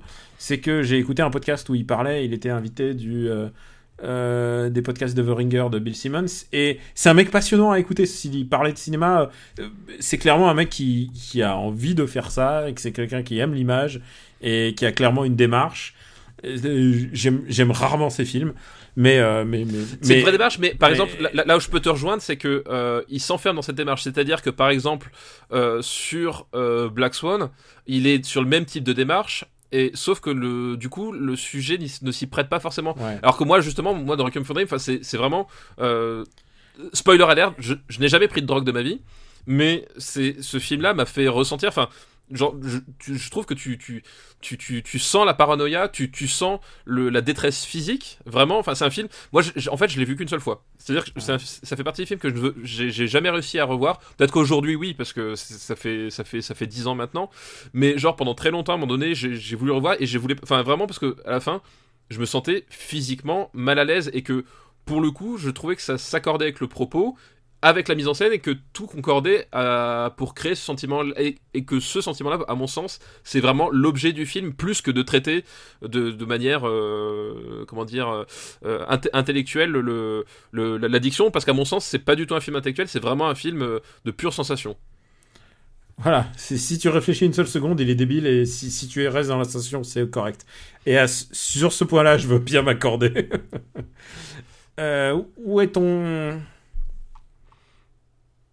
Où est, Alors. où est ton plancher où est ton... Moi, je te donne maximum. Pour moi, je préfère... euh, Je préfère regarder 3, tu vois. Euh, attends, je préfère Taxi 2, voilà. Je préfère Taxi 2, c'est dit. Alors, moi, dans un souci d'apaisement. euh, Ouais, d'apaisement, il faut qu'on soit d'accord. ouais. Non, mais ce que je te propose, parce qu'il y a une logique derrière euh, la proposition que je vais te faire, c'est que on le mette euh, au niveau de Superbad. Il est où Superman Superbad, il est 89e. Oh non, c'est beaucoup trop, mec. Non, Superbad, je pense que je déteste autant Superbad que toi tu détestes euh, ce film-là. Et, et je veux bien te laisser Superbad au-dessus, Ouais, mais, mais je ferai Super- pas plus. Superbad ne fait pas de parallèle entre, entre prendre de la drogue et regarder la télé. Oui, bon, et alors? Non, mais je trouve, je trouve ça Super. Su- Superbad, c'est c'est- c'est- Attends, c'est un, un film de merde, quoi. Il n'arrive pas à être drôle, voilà. Enfin, Ah non, non, non, non, non. Superbad me fera même beaucoup plus fait rire que ça. Et non, il y a trop de. euh, C'est vrai que à partir de, de là, on commence à rentrer dans les films un peu discutables. Euh, non, on- alors moi je te propose. Écoute, je vois deux films que j'aime beaucoup. Punisher Warzone et Stab Brothers que tu m'as mis 105 et 106e. Bah voilà, je ne le mettrai pas au- au-dessus de ça. Et moi, je mettrais pas au-dessus, en dessous de Superbad, quoi. Non, il Euh, faut, Comment est-ce qu'on fait? Il faut, faut qu'on faut, faut qu'on réfléchisse. Et ben à ce moment-là. en plus, on- tu, tu m'as mis. euh, Enfin, ouais, voilà, voilà. Ça, c'est deux films que j'aime bien, vraiment. Eh ben écoute, on le met en dessous du Seigneur des Anneaux. Pour te faire plus. Et à mon sens, c'est une insulte déjà, le mettre en dessous du Seigneur des Anneaux les deux tours. Je sais pas si je préfère pas euh, 50 Days. Et pourtant, je déteste. Hein. euh. Mais pourtant, moi j'aime beaucoup. Tu vois, on, on peut repasser euh, toute la liste et des, des films que, que, que t'aimes bien qui sont tout en bas et des biens qui sont tout en bas, tu vois. C'est. Tu le mettrais au-dessus de Vengeance de Johnny To. Ah oui. Ah oui, largement. Oh non. Mais pour, pour moi, euh, Requiem for Dream, c'est un, un, un film qui va facilement dans le top 25, tu vois. Ouais, mais non, pas pour moi, clairement pas. Non mais justement, mais. D'accord, écoute. Du coup, Écoute, on coupe la poire en deux, ça sera sous le diable s'habille en Prada, mais. d'accord, voilà. Voilà. Hop. Mais je te- je t'invite à le re-regarder. Mais moi aussi. tu t'invites, tu t'invites toi-même Ok, d'accord. Non, non, mais je t'invite à, à re-regarder. Ah non, non, mais moi je, je connais mon avis sur les questions. Euh, ben on remercie la Ah, liste aussi. de Pierre-Henri. Merci Pierre-Henri. Et on va passer à une autre liste qui s'appelle Les plus belles catastrophes industrielles.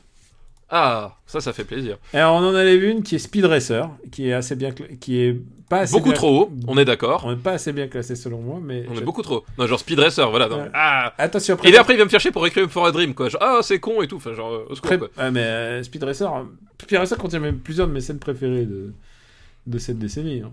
Alors, maintenant, Moi, c'était mes scènes préférées quand je les ai pas encore vues. le prochain film de sa liste. euh, alors, pardon, excuse-moi, Les plus belles catastrophes industrielles, c'est une liste qui est faite par Josen Ir- Irnon. Merci, pas- Josen Imon, pardon. Et, euh, et il nous a déjà envoyé euh, une liste, je crois qu'il y a une liste qui est passée de lui, et donc on le remercie encore à nouveau. Et le premier, le premier film qu'on va traiter de cette liste, c'est Alexander d'Oliver Stone. Ah, voilà, donc on, on disait que les, les hommes à jupette étaient revenus sur le devant de la scène. C'est clairement un film qui n'existe que par, euh, parce que... euh, Parce qu'à un moment donné, il y a un mec a dit, euh, qui a dit à Oliver Stone, il est venu me voir, écoute, Oliver, euh, je te propose un gros chèque si tu me fais un film avec des hommes à jupette. Et, on peut vous dire que Oliver Stone est un très mauvais casting pour ce genre de truc. Bah pff, ouais, et puis surtout à, cette- à cette époque-là, enfin, euh, Oliver Stone des années 2000, euh, c'est un cinéaste euh, compliqué, on va dire. Hein. Euh, comment, je sais même pas par où, quel bout prendre ce, ce film de 2h55. Euh, déjà commencer par ça.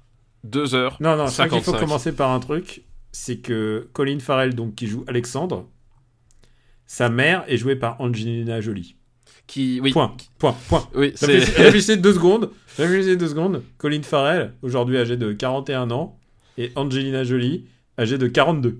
Ouais, non mais et surtout, surtout à, à l'image, elle fait, elle fait plus jeune que lui. Et, et Ah, tout- il est blond, en plus, il est blond platine. En plus, il, il est blond ridicule.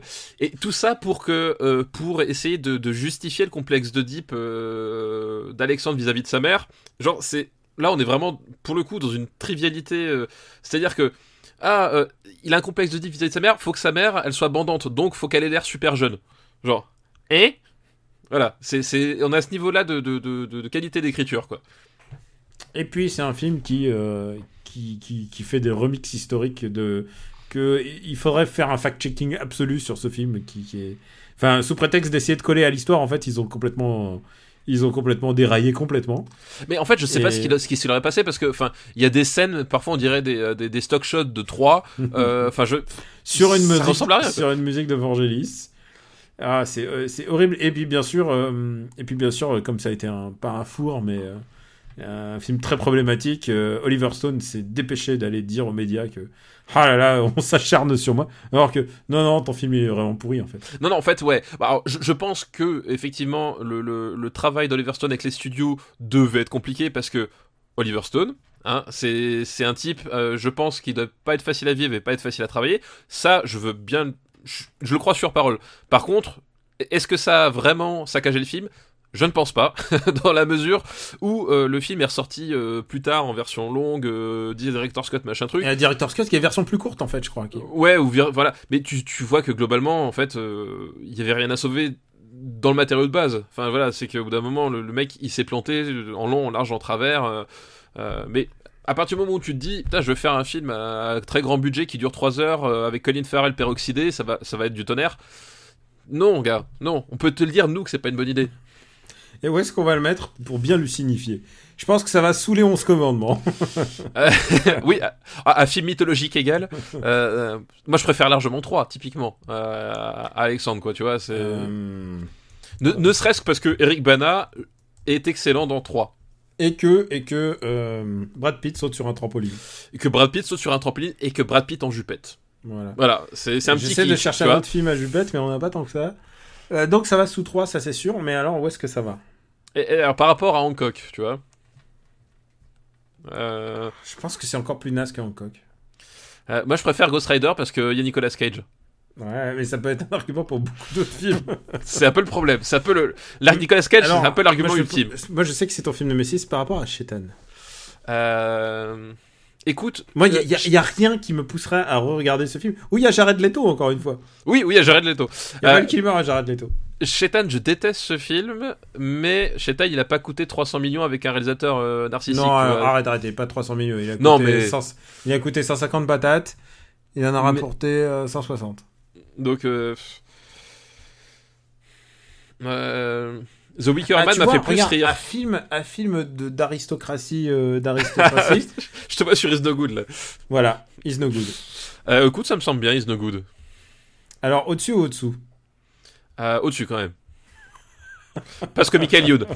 Jared Leto, un Jared Leto vaut toujours mieux qu'un Michael Youn. Je suis désolé, c'est comme ça, Mais c'est il- une formule eh, mathématique. Tu sais qu'il va faire un film et il fait son Ciao Pontin à nouveau, là Qui, euh, euh, Michael euh, Michael Youn. Ouais. Il a déjà fait un Chao Pantin. en Ouais, plus. mais là, c'est un nouveau, euh, genre un film euh, Là, il veut faire un Chao Pantin qui marche cette fois-ci. avec, euh, avec euh, Magimel et, et Depardieu.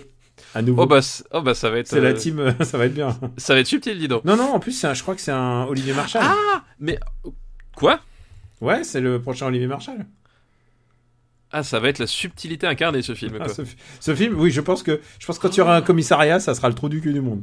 Et euh, donc en fait, ça, ça- ça va être en concurrence avec la saison 2 de Marseille en fait, quelque, part- quelque part par là quoi. Je pense.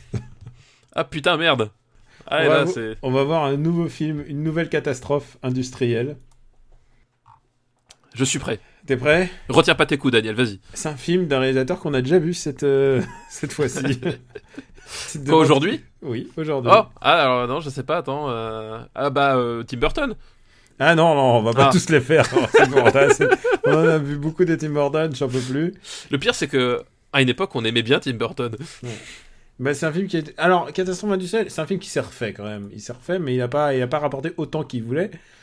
Rainier Lui aussi, c'est un film qui s'est dit. hmm, histoire- Ridley Scott Oui. Histoire, Ridley Scott. chevalier, Kingdom of Heaven. Ki- Kingdom of Heaven et oui évidemment bah bien sûr Et il s'est dit, il s'est dit pour prendre le héros charismatique de le Orlando Bloom le- celui qui va vaincre tous les Sarrasins, Orlando Bloom. C'est un film quand même où à un moment donné Ridley Scott il se dit Oh putain je prends Edward Norton c'est un acteur génial et il va passer tout le film derrière un masque où il pourra pas parler. Ouais, mais c'est presque du gag. Non mais c'est genre euh, what the fuck quoi. Alors, en l'occurrence, là, c'est vraiment un film qui gagne à, à faire le director's cut parce que. Oui. Parce Oui, que j'ai le directeur Scott à la maison. Je l'ai vu en salle à l'époque et j'ai fait Hein Hein Qu'est-ce qui se passe? Où est-ce qu'il est, Où est passé Jeremy Irons? Ouais, en fait c'est ça, c'est que le- le- la version cinéma, il y a littéralement des, des, des pans entiers euh, de logique pure qui sautent, c'est-à-dire que les, les types se téléportent d'un endroit à un autre. Il y a des personnages qui ont pris, qui ont changé de, comportement sans que tu aies à un moment donné une seule motivation pour le faire. Enfin, genre c'est, la version cinéma n'a aucun sens, mais vraiment aucun sens. Et pour le coup, oui, s'il faut voir euh, Kingdom of Heaven, c'est évidemment la version Director's Cut qui, Qui n'élimine pas les- tous les problèmes. Qui fait, qui fait euh, 190 minutes. hein. Ouais, qui n'élimine pas tous les problèmes, qui dure plus de 3 heures effectivement, mais qui est un film nettement plus regardable que la version cinéma. Déjà, ça c'est sûr, on peut le reconnaître. Euh, moi, c'est bah, Ridley Scott des années 2000, c'est-à-dire que je, je vais parler de deux moments, euh, un positif, un négatif. Le, le moment où le film se casse pour moi, mais genre il se casse Ah, moi, pratiquement définitivement. moi, il se casse au début déjà, mais bon. Moi, se le moment, vraiment le moment. où- Ouais, mais alors après, c'est d'entrée en matière, tu peux te dire, euh, on va voir où ça va, machin. Vraiment où le film se casse, c'est un plan. Ah, En un plan, je trouve que Ridley Scott ruine tout son film. C'est-à-dire qu'à un moment donné, il est sur un bateau, il fait un naufrage. Ah putain, c'est le naufrage. Évidemment, c'est Oui. moi aussi. C'est pareil. Il, y a un naufrage, et là, à un moment donné, t'as Orlando Bloom qui est, euh, qui est sur la plage. Donc, déjà, tu te retrouves avec que Orlando Bloom comme acteur, t'es un peu dégoûté, mais bref, tu fais avec. Et il se tourne, et là, t'as t'as- t'as un morceau de, de la, de la, T'as de la coque. ouais. T'as un morceau de l'épave, mais genre un morceau de. Je sais pas, il fait 50 cm de long, pas plus. Et t'as un cheval qui est accroché à ce morceau, et qui est en vie, et qui attend Orlando Bloom. Et là, je fais Ok, Ridley, tu te fous de ma gueule, c'est bon, j'arrête. Et surtout, il y a un autre truc, c'est que le cheval il est attaché, mais surtout, c'est putain d'Orlando Bloom, c'est le seul survivant Oui, du naufrage. C'est le seul, seul- survivant de le naufrage. seul survivant de naufrage avec un cheval qui est parfaitement indemne et le- donc le naufrage le, le- le- le cheval il vient de subir un naufrage il est pas traumatisé il est attaché il bouge pas genre il bouge pas d'un iota enfin genre la, la scène mais comment tu peux à un moment donné te tourner une scène comme ça et te dire les gens vont y croire? C'est son euh, l'attaque des clones. Ouais ouais vraiment Tu vois, en Mais- termes qualitatifs, c'est vraiment genre. pouf. mais par contre ouais il y a, il y a une scène que je sauverais Les acteurs sont pas mal. il y a une non les acteurs sont pas il y a Orlando Bloom Il y a Jeremy. Non, mais ce que je veux dire, non, les Oui. autres, non, les acteurs, j'ai dit. Alors, il y y y a- y Jeremy Irons parce que Liam. Neeson n'était pas, pas disponible, hein, parce qu'il joue le rôle de Liam Neeson. Oui, vraiment. Il y a y l'acteur de Saladin, est vraiment très très bien. Non mais moi, y, il y a vraiment une scène que je trouve très réussie, et celle-là pour le coup, elle n'existe pas dans la version cinéma, elle est que dans la Director's Cut. Euh, c'est qu'en fait, à la fin, évidemment, les Sarrasins, machin, bataille finale. Ok. Et en fait, euh, la, la- la- une scène que je trouve très réussie et qui est vachement bien parce que c'est pas un truc que tu vois souvent et qui, quand il est fait, il est pas forcément bien réussi. C'est-à-dire que t'as toute la scène de la préparation, c'est-à-dire qu'Orlando Bloom, en fait, il est euh, charpentier, je sais pas quoi, enfin, il a, il, a, il a des connaissances purement techniques. Et en fait, tu le vois préparer, mettre en place tous les, tous les pièges et tous les instruments de siège du, ah oui, euh, oui, du je me truc. souviens, ouais. Et tu le vois faire ses mesures, placer les jalons, placer les trucs. Et, euh, et, ça- et la scène, elle prend, elle prend, je sais pas, 5-10 minutes. Elle, est- elle est assez longue pour ce parce que d'habitude, genre dans Hollywood, ce serait euh, un mec qui parle au-dessus d'une carte, il fait on va ça, ça, ça, puis pouf, on passe à la bataille. On fait un petit montage. Voilà. vois, ouais. Et là, là, vraiment, ils prennent le temps de, de, de, de, de, poser la, la stratégie, et ce qui fait qu'une fois que la bataille est lancée, quand tous les, euh, quand tous les pièges s'enclenchent, quand tous les trucs se mettent en place, bah, tu comprends la logique de la bataille. Et ça, cette scène-là avait sauté dans la version cinéma, et, et la bataille finale, du coup, tu disais, mais. Mais pourquoi ils ont mais d'où il sort ça mais d'où comment ça se fait qu'Orlando Bloom enfin tu vois vraiment ça avait aucun sens alors que là ça, restitue la logique et du coup c'est vraiment la, scène qu'il faut au moment où il faut pour donner du sens à la bataille finale voilà et euh, voilà, je trouve ce, ce passage-là très réussi. Après, est-ce que ça vaut 3 heures de film? Voilà, je sais pas. Euh, Je, suis d'accord, je vois très bien la scène. Moi, je trouve que c'est Aladdin. Il y a un problème pour moi dans tous ces films, et c'est pareil pour le 13e guerrier et tout ça. C'est la cohérence linguistique, où tout d'un coup ils se mettent à parler anglais, et, et les Sarrasins se mettent à parler anglais, enfin tout le monde se met à parler anglais, et ça, me- genre, ça me sort. je- euh, Saladin, aussi bon acteur que soit-il, euh, quand il fait Yes, Jerusalem, it means everything, bah tu vois, ça me fait sortir du film. Je. je- J'ai du mal avec la cohérence Alors, linguistique. Et- ouais, mais, ouais. mais, mais c'est pas tout à fait le même, même principe que le, le 13e guerrier. Ah non, Parce non, que- bien sûr, le 13e guerrier, c'est il apprend l'anglais au bout de deux, con- deux minutes de contact avec. Alors, non, non, si tu regardes bien le film, en fait, il apprend pas au bout de 2 minutes. Il a, le, le, t'as, t'as, ce qu'on appelle, t'as, t'as- ce qu'on appelle une ellipse, Daniel. Ouais, non, mais Et non mais, non mais su- surtout en fait le, le- justement le, dans, dans le 13e guerrier ils, ils, en, ils en tiennent compte c'est-à-dire que dans le 13e guerrier les mecs se pètent à parler anglais parce que c'est la langue du film et qu'il faut le vendre au public américain mais on te fait bien comprendre que en fait s'ils parlent anglais c'est parce qu'en fait ils savent au bout d'un moment tous parler la même langue et que du coup c'est plus simple pour le public enfin vraiment t'as un rapport on en tient compte là c'est pas du tout le cas c'est-à-dire que là, là, t'es- Là, vraiment dans, dans, le- dans le truc, euh, c'est Hollywood, euh, fuck, euh, on, on va prendre un, un Norvégien qui pour jouer un arabe et il va parler avec un accent à couper au couteau Alors, anglais. Quoi. ils ont pris vraiment un. ara- ils ont Oui, pris- pour une fois ils ont pris un arabe, ils ont pas pris Jack Gyllenhaal. Non, et puis alors, voilà. c'est ça, mais, ça qui est voilà. important, c'est que, c'est que le mec, quand même, qui a fait Black Rain, il essaye quand même d'être cohérent, euh, ethniquement parlant, avec, euh, avec son propre film. C'est-à-dire, c'est-à-dire, il n'a pas pris que des, que des whites. ouais, quelque fois, chose sur que des la- blancs. Ouais. Quelque chose sur laquelle il va se retrouver après, puisque euh, Exodus. Oh là là. Exodus avec, avec Elle est pénible cette émission, Daniel. Christian Bell, dans, Christian Bell dans le rôle de Moïse. Et d'ailleurs, je pense que vraiment, Kingdom of Heaven marque un peu son, son- le basculement de son truc où il devient un, Peplum Meister. euh, il, ensuite, il fait Robin des Bois, mais Robin des Bois vers son chevalier. Euh, Il y a Exodus. oui, non, mais enfin, effectivement, enfin voilà. vraiment, c'est- un, autre point de rupture, c'est-à-dire que euh, là, il, finit par se perdre, Ridley Scott. Enfin, et en plus, c'est pareil, on retrouve les mêmes soucis de, de, de montage euh, euh, qui ont pas beaucoup de sens. Tu, tu sens vraiment le, le truc, tu, tu, tu, tu sens qu'il veut se donner un nouvel élan Il veut donner du sens. il veut donner quelque chose, mais que, que humaniste. Enfin, il, veut, que- il veut beaucoup de choses. quoi. il veut beaucoup de choses, mais qui qui, qui sait plus. Il sait plus. Il sait pas comment faire. Il sait plus co- co- comment canaliser son, son truc. Enfin voilà, et vraiment, tu, tu- c'est un film qui déborde de, de trop de Ridley Scott. Quoi. Plein de bons acteurs sauf un, vraiment, c'est. Pas de bol, c'est le héros. c'est con ça. Et même Eva Green est super dedans. Oui, Eva Green est super dedans, évidemment. Très, très mystique. Voilà. Euh, où est-ce qu'on va mettre ça?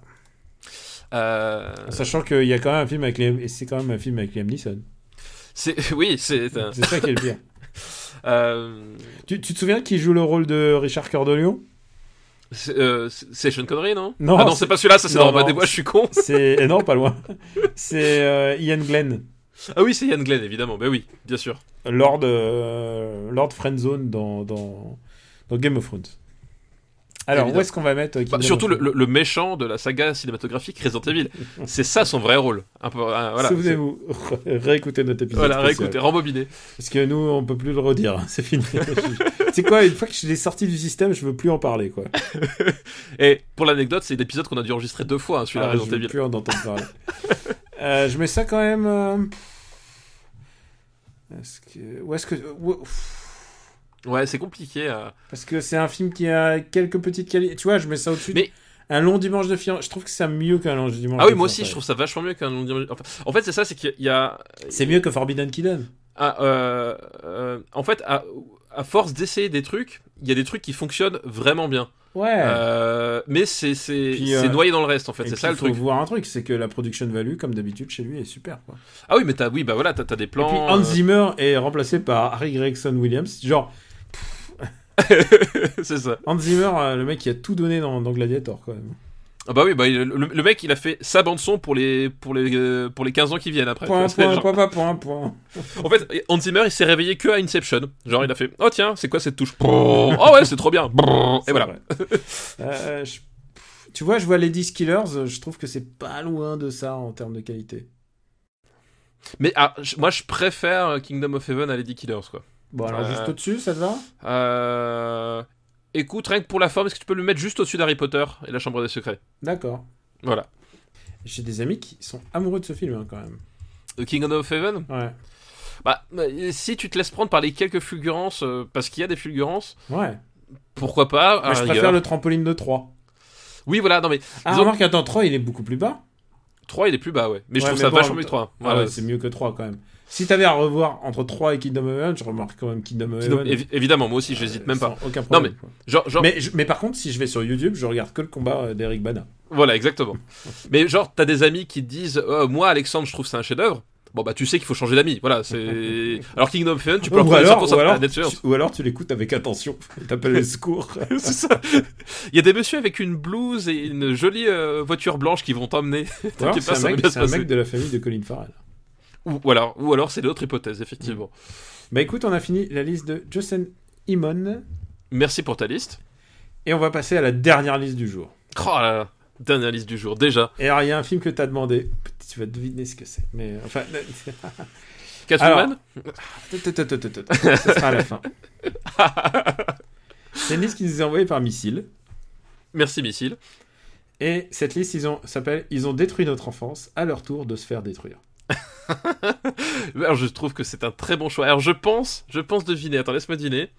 Il y a un film américain qui est l'adaptation d'un manga qui a Ah, bercé notre enfance. Premier film. Effectivement, il y a l'adaptation d'un manga, d'un jeu vidéo. Le premier film est Street Fighter, la légende de Chun-Li. Voilà. oh là là donc, Alors, euh, voilà, Street Fighter, la légende de Chun-Li, donc avec... euh, comment elle s'appelle déjà euh, Christine Kruk, Christine Kruk, donc qui était... qui est- que, que tout le monde a oublié, qui était Lois Lane dans Voilà. Smallville. Lo- Lois Lane de Smallville. Et c'était la jolie asiatique du moment. Jeune asiatique du moment. Enfin, jo- joli euh, asiatique slash... Attends, je vérifie qu'il est bien dans les dates. Ouais, c'est bon, c'est bon pour nous. La, la... C'est bon pour toi Ah merde, attends, il est sorti Non, il en est 2011. deux- 2011, Moi, je- mais en vidéo. Ah Il était produit quand? Il a été produit en 2009 aux États-Unis. Ah bon, bah voilà, donc du coup, c'est Bon, là, du coup, euh, vidéo, sortie vidéo, c'est bon. Sor- sortie euh, circuit trop long. Euh, oui, donc voilà, avec un, un membre de Black Eyed Peas dans le rôle de Vega. Euh, c'est comment il s'appelle déjà? C'est le, c'est celui qui ressemble à s'appelle. l'Indien là. Oui, c'est ça. Euh, C'est la caution ethnique, mais je sais plus. C'est tabou, c'est tabou. C'est tabou, c'est ça. Et alors, Euh, ce qui est génial, c'est que il y a Michael Clark Duncan qui joue Balrog, le boxeur. Alors Ouais. lui, vous l'avez déjà vu puisque c'est le Kingpin dans Daredevil.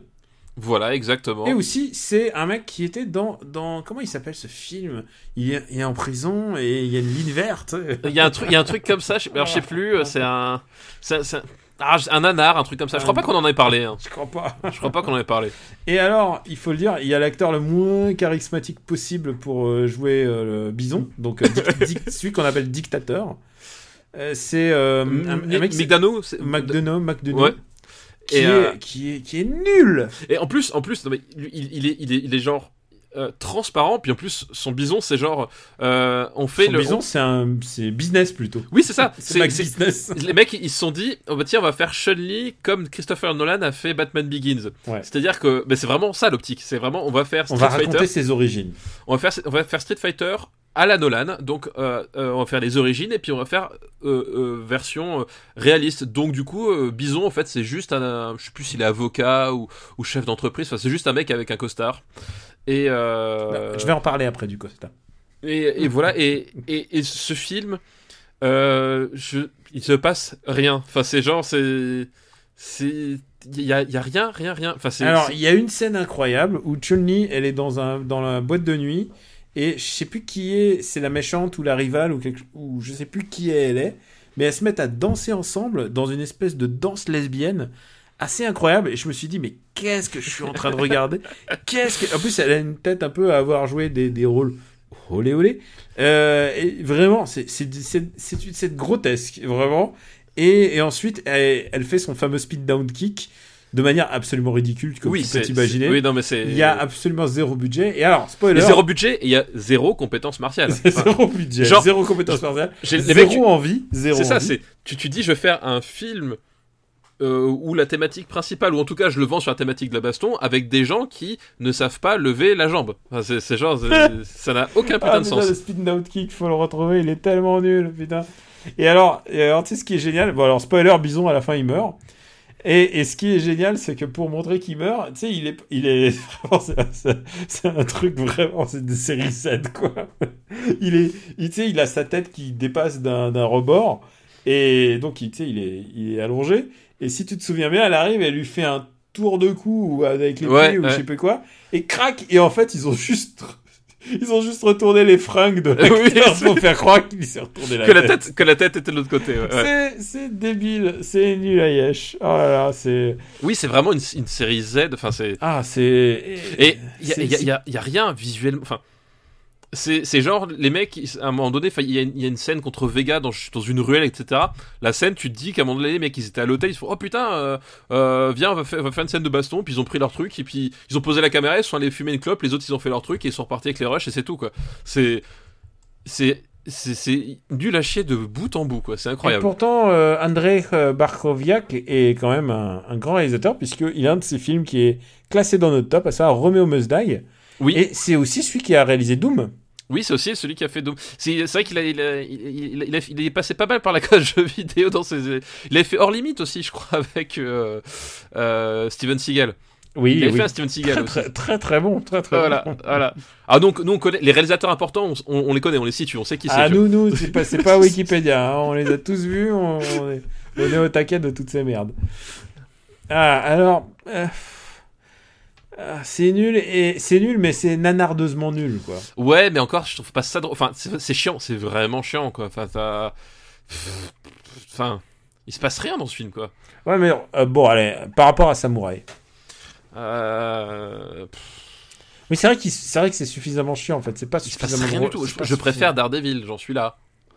Euh... Non, non, non, non, je pense pas que je préfère Daredevil, parce que Daredevil, il, ins- il, in- il insulte un personnage que j'aime bien, Chun-Li, c'est un- c'est une coquille vide dans laquelle tu peux euh, mettre n'importe quoi. Les personnages de jeux de baston sont faits pour ça. C'est-à-dire que... euh, Oui, non, bien sûr. Mais, euh, ils, ont, un mobile, mais à part ça, tu peux faire ce que tu veux, quoi. je trouve, je trouve le, je, trouve le film plus chiant en fait. Daredevil, c'est vrai qu'il est plus marrant. Mais bon, je- sais pas. Honnêtement, est-ce qu'on le met au-dessus de Daredevil et on met en dessous d'Is No Good? Attends, c'est simple. Tu vois Alexander? Tu préfères revoir Alexander ou Chun-Li? Alors, euh, je pense que ma réponse sera la suivante. Je préfère regarder La légende de Chun-Li parce que ça dure la moitié du temps d'Alexander. Donc au-dessus d'Alexander. Voilà. Ok, bah voilà, c'est simple. À la gravure dans le marbre, parfois, hein, c'est juste une question de chiffres. hein. Chun-Li, pauvre Chun-Li. Euh, Christine Krug, donc euh, portée disparue. Ah oui, littéralement, c'est genre, elle a fait un petit tour et puis s'en va, quoi. Oh, c'est quoi ça C'est le cinéma? Je vais essayer. Non. littéralement, non. Ça a l'air cool, vous faites Ça a l'air quoi cool, faites quoi, les gars? Paquet- TG. Elle arrivée, il y a un type qui lui a fait un, un au niveau de la nuque et puis on n'a plus entendu parler. T'as joué dans quoi avant Smallville? Non, non, les portes du cinéma se ferment pour toi. Merci, au revoir. Alors, deuxième film, c'est un film dont on a déjà parlé dans une émission spéciale, mais il fallait quand même le classer. Et je le vois très très bas. Dis-moi tout. Star Wars 2, l'attaque des clones. Ah oui, bah, Alias-. I don't like sand.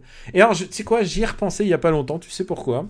Parce que j'étais en train de Parce penser... que tu te faisais chier, non? Non, non, en fait, parce que c'est mon, c'est pour te dire à quel point ce film est un baromètre de la, de, de, de plus que la médiocrité, vraiment de la nullité. C'est que je, je voyais l'épisode de Dragon Ball Super euh, il y a pas longtemps, là, le, le, ils un double épisode où Son Goku a une septième transformation, une huitième transformation. et, il, il avait la transformation les cheveux bleus. Oui, oui, ouais. Euh, il avait les cheveux rouges, ensuite il a les cheveux bleus, et là il en a une nouvelle où il a les iris transparents avec un halo blanc autour de lui. Genre il a une nouvelle transformation. Et à force de voir des sabres laser, moi ça m'a cassé le, le groove de voir de. J'en avais plus rien à foutre en fait. À force de Oui, voir des, c'est des bastons toutes pourries. Tout le monde a un sabre laser, même des putains de gosses de 4 Ouais, ans. Même des putains qui savent pas C'est genre- des. Ils sont sans doute les fils des producteurs. Oui, c'est c'est genre, ça, c'est. c'est- Ouais, c'est- c'est. oui. Tu vois, à force de voir le, le sabre laser, le sabre laser était à bastardi. Et, et ce cet épisode de Dragon Ball, c'est comme ça pour moi aussi. C'est-à-dire que, ah, c'est le moment où ils ont cassé le jouet. Et alors, c'est vrai que l'épisode 1 est très très problématique, mais l'épisode 2, il est nul. Ah, euh, Il y a Yoda qui se bat. Et Il y a- c'est il y a- c'est il y quelque a- chose il y a- que il je voulais pas voir, en fait. Il y a Aiden Christensen. euh, Il y a Aiden Christensen. Je les ai, je les ai tous tués, tous non, mais surtout, surtout leur Genre, histoire ah, d'amour. ok, Dark leur Vador. histoire d'amour, on n'y croit pas une seule seconde. Où la meuf elle fait Non, je suis sénatrice, je ne peux pas coucher. Alors, ça, ça ne passe pas en France. Non, je, mais- je suis désolé si ça se trouve, on fait les mêmes vannes que dans le spécial Star Wars. Mais si vous n'êtes pas tapé les épisodes spécial Oui, Star Wars, alors, restez avec nous, il va en prendre pour son grade. C'est ce que j'allais dire. Je ne sais pas si euh, euh, si, si j'ai fait cette vanne, mais vraiment, moi, à chaque fois que je, je vois la scène dans les champs avec les espèces de gros cochons là, euh, avec des pattes avec des pattes toutes petites, je pense à destituer le, des, des inconnus et vice versa, et vice versa, où ils se roulent et ils ils tombent la face dans, la le bouse. caca. Voilà, je pense, c'est à chaque fois cette scène me fait penser à ça. Ils sont tout heureux. Moi, ouais, je pense un peu à la petite maison dans la prairie. Mais, mais et surtout, ce qui est génial, c'est qu'elle essaye de. Elle lui dit non, il faut qu'il garde leur distance, mais en même temps, elle met des sapes, mais genre. euh, SM Queen, euh, SM Queen, genre les mecs, enfin, il, a, il a 20 piges, il est, il est surexcité. euh, je veux bien qu'il soit Jedi, mais à un moment, il est. Enfin, c'est un- Ouais. un, un jeune postado, quoi. Ouais, non, mais c'est ça. Il Ouais. n'y a aucune cohérence et c'est aussi celui où euh, Nathalie Portman joue le plus mal. Ah non, alors non, c'est vrai que c'est pas. Alors, tu vois, c'est dur à dire parce que dans le troisième, c'est celui où elle surjoue le- la césarienne. Non, elle surjoue la césarienne, genre. euh, comment est-ce qu'on les appelait? Ah, Plouf, plouf, plouf, plouf, plouf, euh, Léa et Luc. Hop Voilà, Alors- je vous rejoue la scène. Ah, moi, je pensais plus à. Genre, eh, eh. Non, c'est plus la peine de pousser, hein, c'est fini. C'est c'est fini, c'est bon, c'est une césarienne. Enfin, évidemment. ouais, elle- elle- mais une césarienne au sabre laser. Oui, oui, sans doute. et, et- et dans celui-là, c'est sa scène mythique, c'est elle tombe dans, la, dans le sable et elle fait euh, et là elle fait aïe aïe aïe aïe aïe et puis là il y a un mec qui a fait euh, ça va princesse? Et là elle se relève en faisant oh là là ça va. c'est pour ça que c'est pour ça que Missy nous dit I don't like sand. C'est que c'est que c'est vraiment ah, il y a Christopher Lee là-dedans. La, là Christopher, là. la, la- la scène où Christopher Lee est sur le, euh, sur le land speeder à, à fond la caisse, où tu vois que globalement il, il sait pas ce que c'est un fond vert et qu'il a un ventilateur en pleine gueule et qu'il comprend pas ce qui lui arrive. C'est dramatique, c'est Il y a dramatique. peut-être il y a marqué est-ce que j'ai signé pour ça? C'est ça, genre, il est là, il fait combien j'ai touché déjà, combien j'ai touché? C'est. ouais. Ah là là là là, rien ne va dans ce film. Et, et alors, il faut quand même rendre un hommage. C'est peut-être pour ça que, peut-être s'il y a un truc à sauver, c'est quand même euh, euh, Neo Alec Guinness, à savoir Ewan McGregor, qui a l'air, un, d'être le seul à s'amuser là-dedans, Oui, c'est ça. et surtout le 2, le seul à faire un effort, quoi. C'est vrai qu'effectivement, euh, Ewan McGregor, tu sens que il était pété de rire tout le film. Il Genre, a, il a est- enregistré des Alec Maguies qui se repassaient pour avoir la même intonation. Et genre, il est, il est- lui, il était à fond, et, je pense qu'il kiffait le quoi. rêve de sa vie, quoi. Ouais, ouais, Genre, il ouais. était gamin, il avait notre, notre âge quand c'est passé, et il a, il a kiffé regarder ça, et il s'est dit putain, je joue dans un Star Wars. Et, et d'ailleurs, ça c'est un truc véridique, c'est qu'à force de frapper dans le vide, tu sais plus trop ce que tu fais. D'ailleurs, c'est le problème de ces films, Bah, c'est que. Bah, il y a, il y a- il y a- il y a- non, mais il y y, a- il y a depuis ce fameux gif du tournage euh, dans, dans, oui. dans la- dans l'arène où ils sont tous là avec les sabres laser et tu vois que globalement les mecs ils, ils font juste à droite, à gauche, à droite, à gauche en sautillant sur place parce qu'ils ont aucune idée de ce qu'ils ont en face, de ce qu'ils. Ils n'ont aucune directive. Juste, George Lucas leur a fait vas-y, bouge les bras. Alors, ce qui est génial, c'est que. En plus, c'est en plus, c'est l'épisode où il a vraiment foutu tout et n'importe quoi à l'écran, quoi. C'est Ah genre, oui, oui. il y a des sables laser, des guns, des piou-piou, des machins. Des Stormtroopers. Genre, euh, tout ce que tu peux mettre, foutre comme merde à l'écran, il l'a foutu. et, et sur- et- surtout en plus, qu'est-ce qu'est-ce que t'as besoin de savoir que les, les Stormtroopers sont fabriqués dans des usines? Enfin, genre, qu'est-ce qu'on en a à foutre? Enfin, vraiment, genre, est-ce que ça intéresse qui que ce soit? Tu vois, c'est. Oui, voilà, enfin c'est tout ce que j'avais pas envie de savoir euh, du monde Star Wars. D'ailleurs, c'est stupide, enfin tout- toute cette trilogie est stupide. Enfin. Oui, c'est- oui, non, mais c'est- ça n'a pas lieu d'être. C'est, C'est- c'est, c'est- il y a quelqu'un qui lançait il y a pas longtemps un appel sur Twitter et qui demandait euh, qu'est-ce que je montre à mon fils euh, comme Star Wars? Je lui dis tu montes Star Wars 4 et beaucoup plus tard Star Wars 5 et, c'est- et c'est tout. Non, mais voilà, attends, tu peux le- monter Retour du Jedi parce que le Retour du Jedi c'est des nounours qui, qui gagnent quoi. Mais Non, mais il y a- il y a des passages très bien, puis voilà, mais, mais genre là, c'est. En plus, enfin, comme dit, c'est- tous les mauvais, fais tous les mauvais choix que tu que tu peux faire. C'est-à-dire que Mm. euh, on a parlé sur le 1, euh, genre le, le- replaçons les enjeux dramatiques de l'épisode 1. C'est il y a un blocus commercial, il faut qu'on le lève. C'est ça les enjeux de ton film, et dans le avec 2 des et sabres le laser 2, et des Jedi. Et en- dans le 2, c'est quoi déjà? Ils sont amoureux et puis ensuite il y a l'autre, il y a Duku qui arrive. Et puis il y a Jar Jar Binks qui donne les pleins pouvoirs à, à Emmanuel Valls, euh, Palpatine, et puis euh, et voilà, je sais plus, c'est Ah ou c'est dans le c'est- 3 ça qui lui donne les pleins pouvoirs, je sais plus. C'est oui, c'est quoi l'enjeu en fait? C'est c'est quoi c'est quoi ce qui motive ah oui, parce qu'il y, a la- y a y a rébellion de, euh, du... euh, Oui, parce que le, le méchant, évidemment, a quatre bras, donc il va manier quatre sabres laser. Tu vois, c'est parce que... Oui, parce qu'il y en a Un, déjà pas assez. Il y en a déjà pas assez. Il y a euh, déjà pas assez. Voilà, c'est- c'est Ah, grotesque. Il y a ces séquences d'enfants euh, et Yoda qui les forme et tout, et, et les enfants ils ont l'air tellement clueless. Mais tu veux que je te dise le plus triste, c'est que je te parlais d'Ewan McGregor qui a l'air de bien s'amuser, c'est que Ewan McGregor il y croyait tellement pas avec les fonds verts, il en avait ras le cul de pas avoir euh, de partenaire pour, pour euh, jouer. C'est plus dur de jouer quand t'as pas de partenaire. Qui faisait les bruits boum, boum, et qu'ils les ont enlevés au post-prod parce qu'il en pouvait plus, parce qu'il en pouvait plus, il était tout seul sur son écran. Du coup, euh, j'ai j'ai de la tendresse pour Ewan McGregor dans ce merdier. Ah oui, bah, oui, non mais tout à fait, moi aussi. ouais. Bon, ça va pas. Allez, assez, assez de l'intérêt sur cette merde. Alors, Euh, Et on en a reparlé encore des... Vraiment... désolé si ça fait redite, mais il fallait, qu'on, fallait que ça nous sorte du système. Fallait Et- que ça sorte. Et c'est le premier Star Wars qu'on classe des années 2000. C'est ça, c'est ça. Et on peut pas graver un Star Wars dans le marbre euh, à la légère au bout d'un moment. Mm. Euh, où est-ce qu'on met cette merde? Par rapport à Ghost Rider.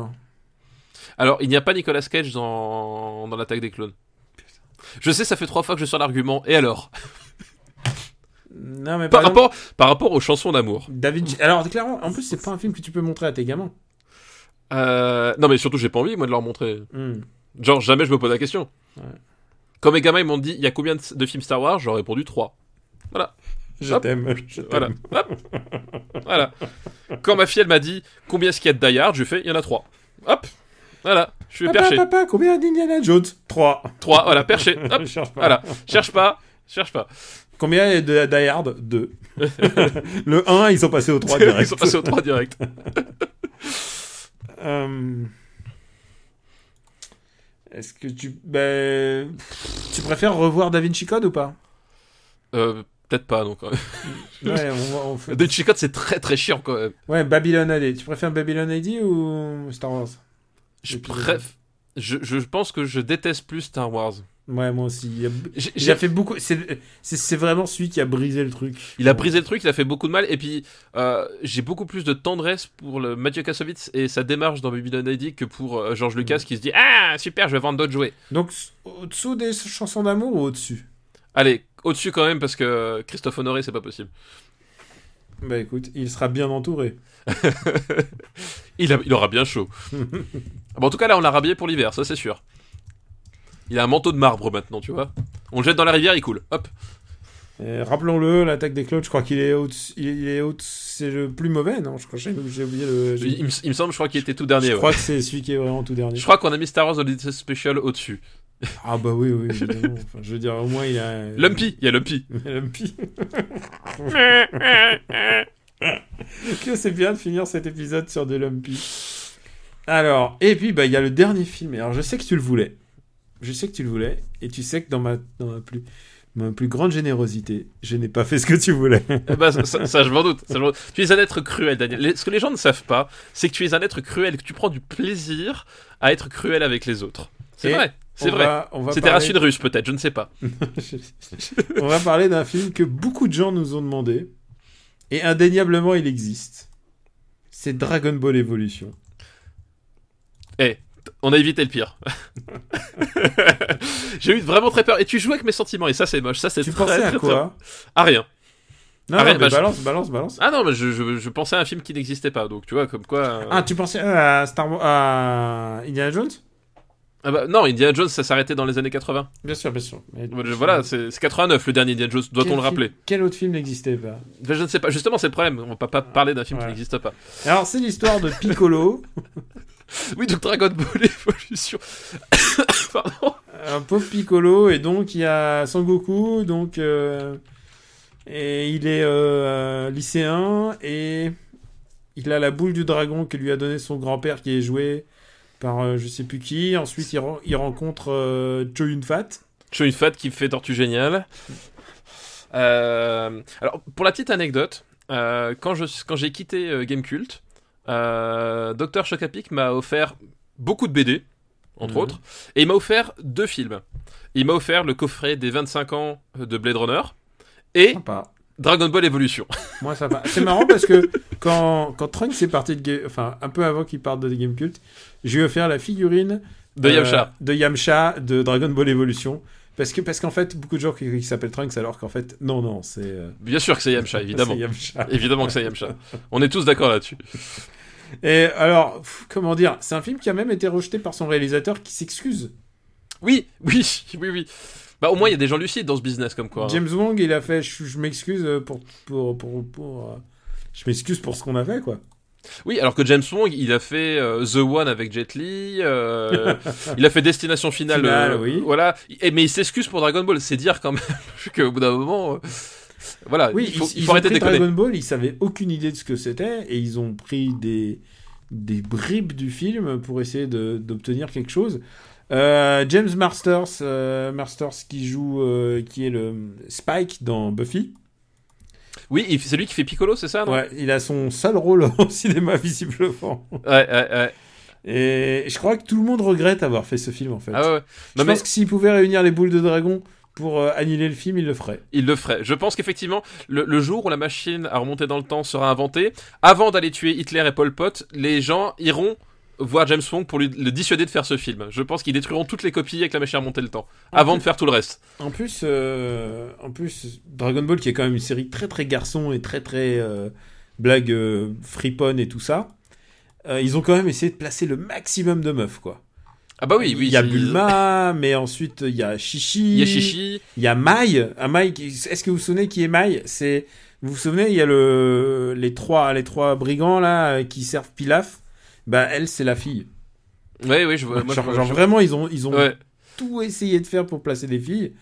Euh, ça n'a pas sauvé le, fi- euh, le film, même s'ils sont euh, absolument adorables, mais, mais ça n'a pas. ça Oui, rien, ça- voilà. ce n'est pas en question, voilà, c'est pas le problème. Euh, Et, et puis, euh, ouais, non, mais. ah, c'est une nullité. Et. Non, mais je. je...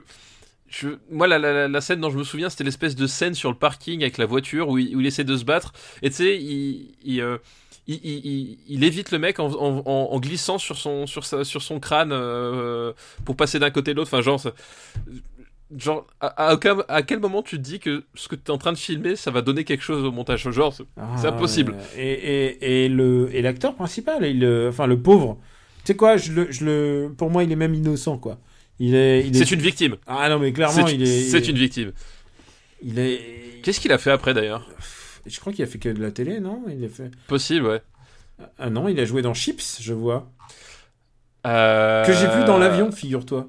Euh, euh, voilà, alors je j'aurais pas d'autre action que. euh, voilà. Non, non, il a l'air de continuer de filmer. Chips, mais... dont, dont la, dont la tagline américaine c'est Chips happens quand même, rappelons-le. voilà. Tu sais qu'il y a eu quelques scènes rigolotes quand même. Non, non, non, non, Daniel, non, tais-toi, tais-toi. Je, non, tu, tu n'as, pas le droit, tu n'as pas le droit de dire ce genre de choses. Ouais, mais ce que je veux dire, c'est qu'avec Chips, t'as le droit de plus faire de choses qu'avec Dragon Ball. Oui, ça, ça, oui, Les ça fans on est de d'accord. Dragon Ball. euh, Ça, on est voilà, d'accord. mais voilà, donc tout le monde est victime de ce film. Euh, ce film qui n'aurait pas dû se faire et que tout le monde a. Un film qui n'aurait pas dû être et tout le monde est d'accord pour ça. Ouais, c'est ça, que tout le monde, euh, voilà, nous aussi, on est d'accord là-dessus. Voilà, En vraiment. c'est produit par Steven Shaw, euh, ami de la maison. Oui, oui, en plus, euh, ouais, je sais pas ce qui.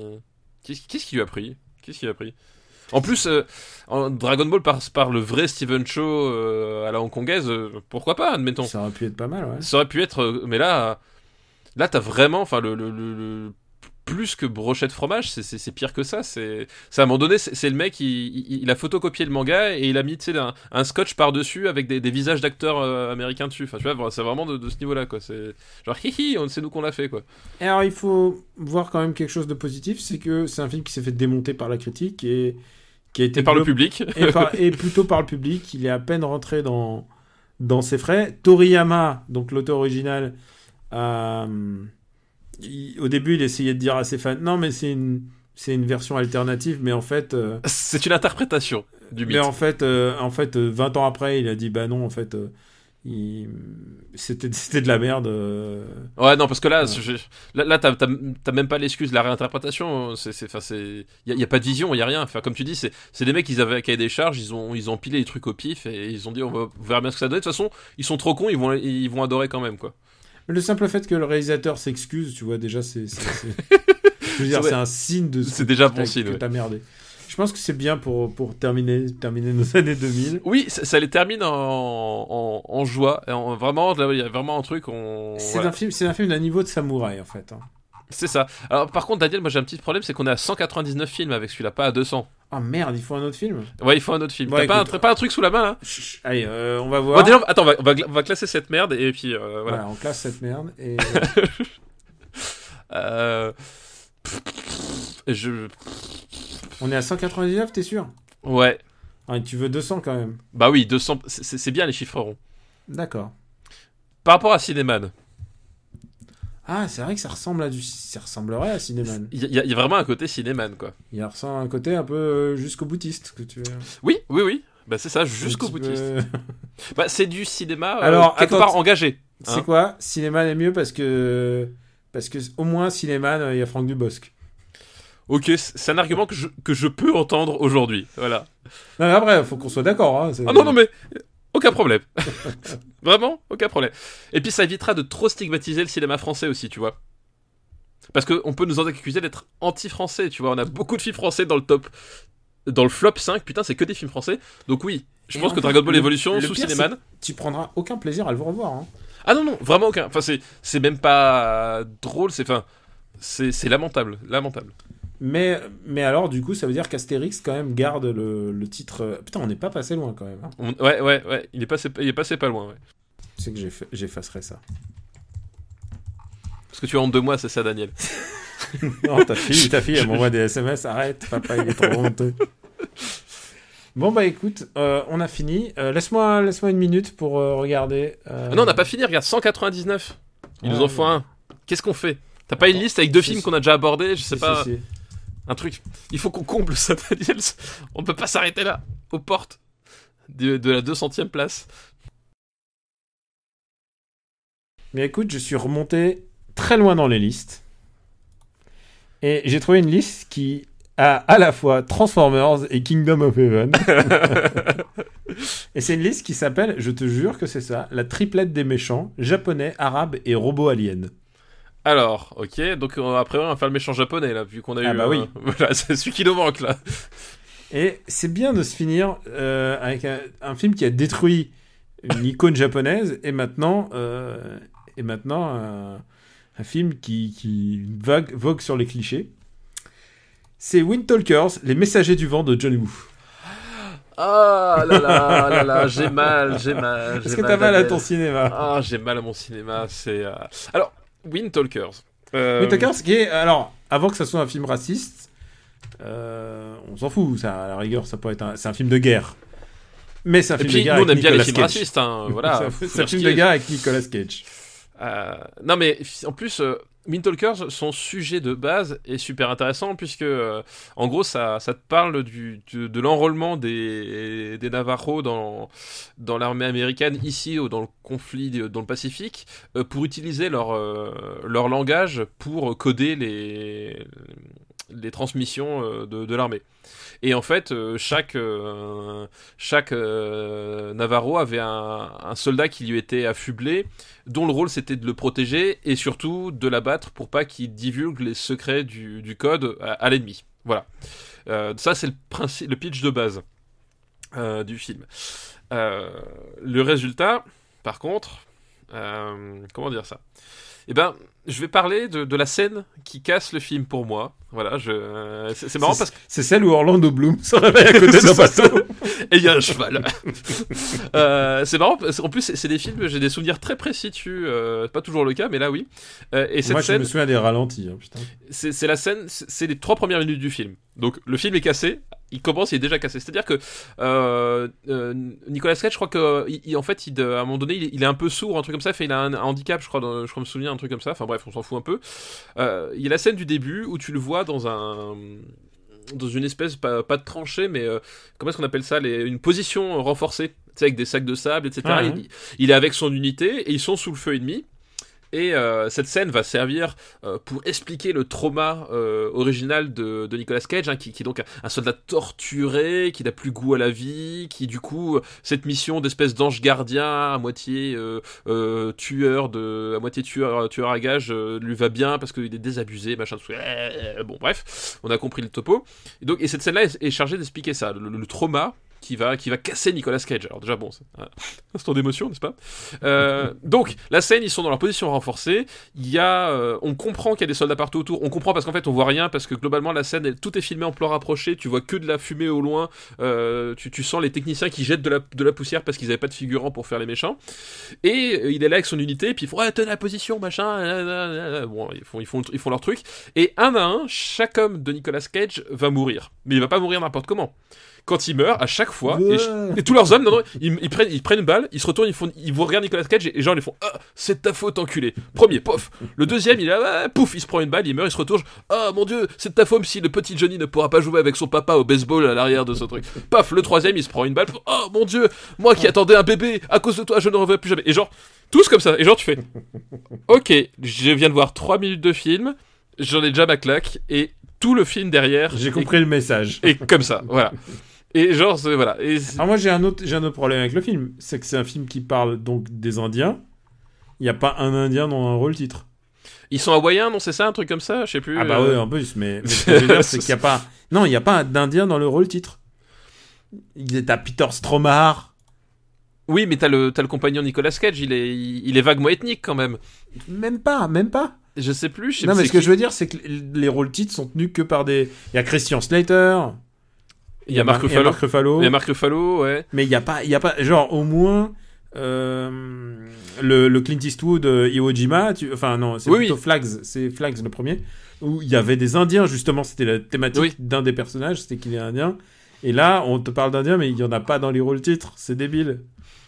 Ouais, je me, me rappelle plus parce que je me souvenais que le, justement l'Indien dont euh, il, ressemblait vaguement à un Mexicain, un truc comme ça. Enfin, en tout cas, il avait la peau un peu bronzée, quoi. Mais euh, c'est, fort possible qu'il était peut-être pas indien. Ça, je me rappelle plus exactement, quoi. Je crois, je crois que mon cerveau a lâché après les trois premières minutes d'introduction, là où il y avait pas encore d'Indien, quoi. Et après, c'était plus possible, quoi. C'est, c'est, voilà, c'est, mais c'est possible. Et euh, ouais, on n'aime pas ce film. Et en plus, ça. je sais même pas si c'est pas le pire des John Woo de cette époque-là parce qu'il a fait Paycheck après quoi. Euh, je sais pas. Bah, le Paycheck truc, c'est encore plus nul parce qu'il insulte euh, K-Dick en fait. il, il insulte Philippe Cadic. euh, en plus, il insulte une, une nouvelle que j'avais adorée de Philippe Cadic. Donc j'étais, j'étais, super content que John Woo le fasse. Puis en fait, j'ai fait. euh. Euh, et c'était à l'époque où Ben Affleck c'était c'était Ben Affleck donc euh, c'est vraiment un film compliqué. Mais euh, ouais Wind Talker ouais puis enfin voilà tout est, enfin genre tout est d'une lourdeur vraiment absolue. Et c'est c'est d'autant plus lourd que là on n'est plus du tout dans le dans le romantisme cinématographique Non, qui, c'est- qui, qui- qui habitait ces, ces films à l'époque parce que oui John Woo n'a jamais été un cinéaste très subtil très très dans le sous-texte, hein, pas du tout. Euh, Enfin, mais le, justement, euh, ben, le syndicat du crime, qui est vraiment pour moi euh, son, son plus grand chef-d'œuvre, c'est un film qui s'inscrit dans, dans, dans- un Toi, t'es romantisme. syndicat du crime. Ouais, syndicat Moi, du crime moi, et, une balle dans la et tête. une balle dans la tête. Voilà, c'est les, les deux. Voilà, ça, ça joue entre les deux, mais Mais c'est vrai que syndicat du crime est mortel. voilà, t'as vraiment, t'es vraiment dans, dans un, dans, dans, une, dans une, une- une lecture purement cinématographique, dans un fantasme, dans, dans, une, voilà, et surtout une cinéphilie, quoi. une, une cinéphilie, un romantisme, voilà. Et, et, et, et on est vraiment dans le, dans le pur plaisir de la, de la mécanique de, mise en scène et de la mécanique de scénario. Là, Wind Talkers, on est dans le film à message et qui, à un moment donné, te, te, te file un, un- coup de marteau dans l'épaule à chaque fois qu'il veut te dire un truc. Et euh, le moindre truc est souligné. Nicolas Cage, il, en fait des tonnes. euh, et, et tout ce que tu vois, c'est, tu, tu- vois même plus les personnages, tu vois plus rien. Le, le film est trois fois trop long. Enfin voilà, c'est, c'est une catastrophe quoi. Et ça a été en plus une catastrophe industrielle. Oui, en plus, quoi. Enfin, c'est. C'est. Ouais, ouais. Et puis, effectivement, le mec, il a fait une balle dans la tête. Qu'est-ce que tu vas me faire chier avec Wind Talkers derrière, ouais, mais on a eu beaucoup de listes sur euh, les, les, les carrières difficiles des, des réalisateurs hongkongais. On Ah a ouais, vu quelques-uns dans les années 90 et, et il lui faudra beaucoup de temps pour se remettre de, de ces films-là. Ah ouais, ouais, non, mais. Et en même temps, c'est peut-être ce genre de film-là qui, après, l'ont repoussé vers la Chine, où, bon, alors, globalement, il. Quand il a fait Red Cliff et tout Ouais. ça. il, il- il est pas revenu au niveau euh, des années 80. Ah je non, crois qu'il jamais, jamais. Il je- je- trop, je crois trop blessé. Quoi. je, je crois qu'il y arrivera jamais. Effectivement, il, il- est brisé à jamais, John Woo, je pense, en tant qu'homme et en tant qu'artiste. Mais au moins, il recommençait à faire des trucs euh, euh, qui ressemblaient peut-être un peu plus à du cinéma, quoi. Voilà, Angli, Angli a réussi quand même. lui. Ouais, mais Angli, c'est, euh, il a C'est pas, très particulier. c'est très particulier. Il a pas, le- même, il a même pas du tout le même parcours personnel, euh, euh, ni le même parcours, même parcours cinématographique. Enfin, Angli, il a, il a commencé à faire des films euh, en, en Occident, puis justement, il est, lui, il est revenu vers une tradition du cinéma chinois Mm. qui ne pratiquait pas à la base. Enfin, du coup, c'est, pas du tout le même rapport, quoi. Où est-ce qu'on le met en sachant que. bah, est-ce que tu préfères Star Wars 2 ou pas? Euh, je crois que je préfère quand même euh, Wind Talkers, mais ça Ouais, joue à un poil de cul, ouais.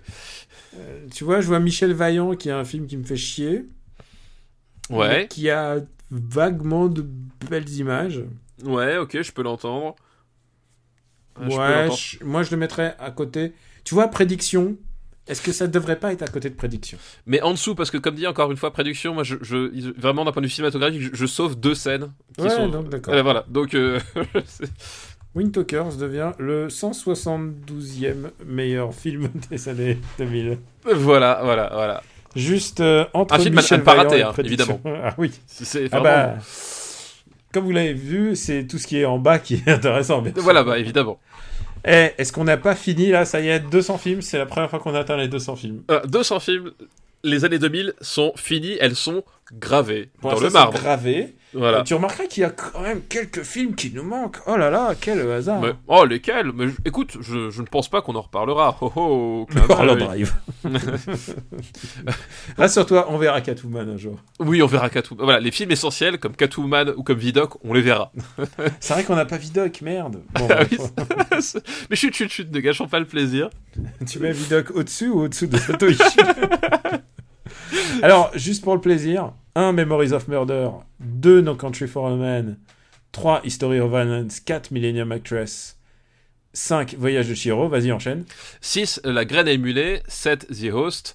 Euh, 8. Eternal Sunshine of the Spotless Mind. 9. The Yard, qui fait donc son entrée fracassante dans le top 10. C'est le seul arrivé en- en- dans le top 10 pour l'instant. Ouais, et peut-être même dans le top euh, 50, j'ai l'impression aujourd'hui. Ah oui, oui, putain. Et, euh, et 10. euh, L'assassinat de Jesse James par le lâche Robert Ford. Juste au-dessous, on a OSS, Le Retour, Old Boy, Hot Fuzz, euh, Shaun of the Dead, Ip Man, Volver. Putain, mais que des bons films. hein. Mais oui, il y a- La y a- vie des autres, Ratatouille, Le Beau Gosse. euh, Je crois qu'on peut, euh, on peut dire juste, tu vas au moins jusqu'à 50. euh, au moins jusqu'à 50, tu, tu es sûr Eh, que. 51 parce qu'on a on a 8 Mile, tu vois. Ouais. Même Iron allez hop. Enfin voilà, on est voilà. 50 55, allez hop, t'es bien là quoi. Ouais. Alors, euh, et puis peut-être on va reparler juste de la fin. Oui, parce que finalement euh, la fin, on a, a été un peu chamboulé. On va commencer à Planète des singes, 180 181e. Voilà, Planète des singes, euh, très très grand film hein, qu'on vous recommande Alors, évidemment. Carlitos Way 2, euh, Gamer, Gamer, The Spirit. The Spirit, donc ouais. Et là, et là, Transformers 2, et là après, c'est une longue série de films français. Voilà, le, le Cocorico, hein, j'ai envie de dire, Les euh, gravé dans le 3, marbre. Les voilà. Bronzés 3, euh, Le Raid, Agathe Cléry, Cinéman. Dragon Ball Evolution. Donc voilà. entrée fracassante. Il Voilà. a failli, il a failli battre le, le film envoyé par euh, Benjamin François. oui. C'est ça, avec Astérix aux Jeux Olympiques. Aux Jeux Qui est donc Olympiques. le plus mauvais film des années 2000 pour l'instant. Et juste pour, tu sais quoi, pour le plaisir, Pour les, le années plaisir. 80, les années 80, Robocop, Pardon. Die Hard, Akira, Blade Runner, le Raiders of the Lost Ark, The Abyss, The Thing, Full Metal Jacket, Back to the Future et Mon voisin Totoro sont les 10 premiers du top années 80. Et juste derrière, c'est quand même brutal. Merry Christmas Mr. Lawrence, vas-y. La Mouche, E.T., Elephant Man, Predator, Polystory, Shining, Pulsion, They Live, euh, qui, a- qui veut la peau de Roger Rabbit, Ran, Qui Aliens. notre, qui était notre premier numéro 1 à l'époque. Ouais, enfin genre, tu- voilà, on a, on a du... On a du gros lourd, quoi. C'est Voilà. Aliens, Et- Le Long de la Rose, Ghostbusters, Et en bas, Cocorico, puisque c'est le passage. le passage. Eh ouais. juste au-dessous de Cyborg.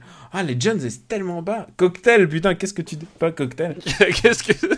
Qu'est-ce qu'on l'a pas défendu, hein? Attends, je fais CTRL F, j'essaye de voir où, où est Hook. Beaucoup trop. Et Il c'est est pas les années 90 Ah bah Hook? non, c'est les années Et 90. c'est les 90, Hook. Non, Et je la réponse est beaucoup trop, quelle que soit la- la- la- la- l'entrée que tu trouves. Hook et... Ah ouais. 97ème. Ouais. Liste des années 90, c'est un peu... Oh, attends, attends, attends, stop, stop, Daniel. Arrêtons les rotatives. Arrêtons les rotatives. Euh, euh, euh, je voudrais parler du fait qu'on on cherche Hook dans la liste des années 90 et Hook se trouve juste au-dessus du prochain film dont on va parler dans Parle à mon Luc. Oh voilà. C'est une coïncidence, c'était pas prévu au programme, mais je viens de voir ça. Euh, euh, C'est Jeanne d'Arc. Voilà, c'est Jeanne d'Arc. Jeanne d'Arc est, donc est située en dessous de Hook et on va en parler dans Parle à mon Luc très bientôt. Et c'est vous qui l'avez choisi, parce qu'on a fait un Parce que, sondage. parce que vous nous détestez, hein, globalement, je crois qu'il faut le dire. Ah ouais, mais attends, on n'est pas passé loin, on a, on a eu à retirer les mini-merdes. Oui, c'est vrai que finalement. Tu on as voté pour pire. quel film, toi? Euh, Moi, je crois que j'avais voté pour, euh, pour Subway parce que j'avais pas envie de souffrir, en fait, trop. Tu vois J'avais envie de me préserver. Je sais pas, sais pas Subway non plus. Tu peux ne pas l'aimer, mais franchement, dans le, dans le choix que tu proposais, ça, Oui, restait, ça restait quand même. euh, voilà. C'est vrai, c'est horrible. Quel choix immonde.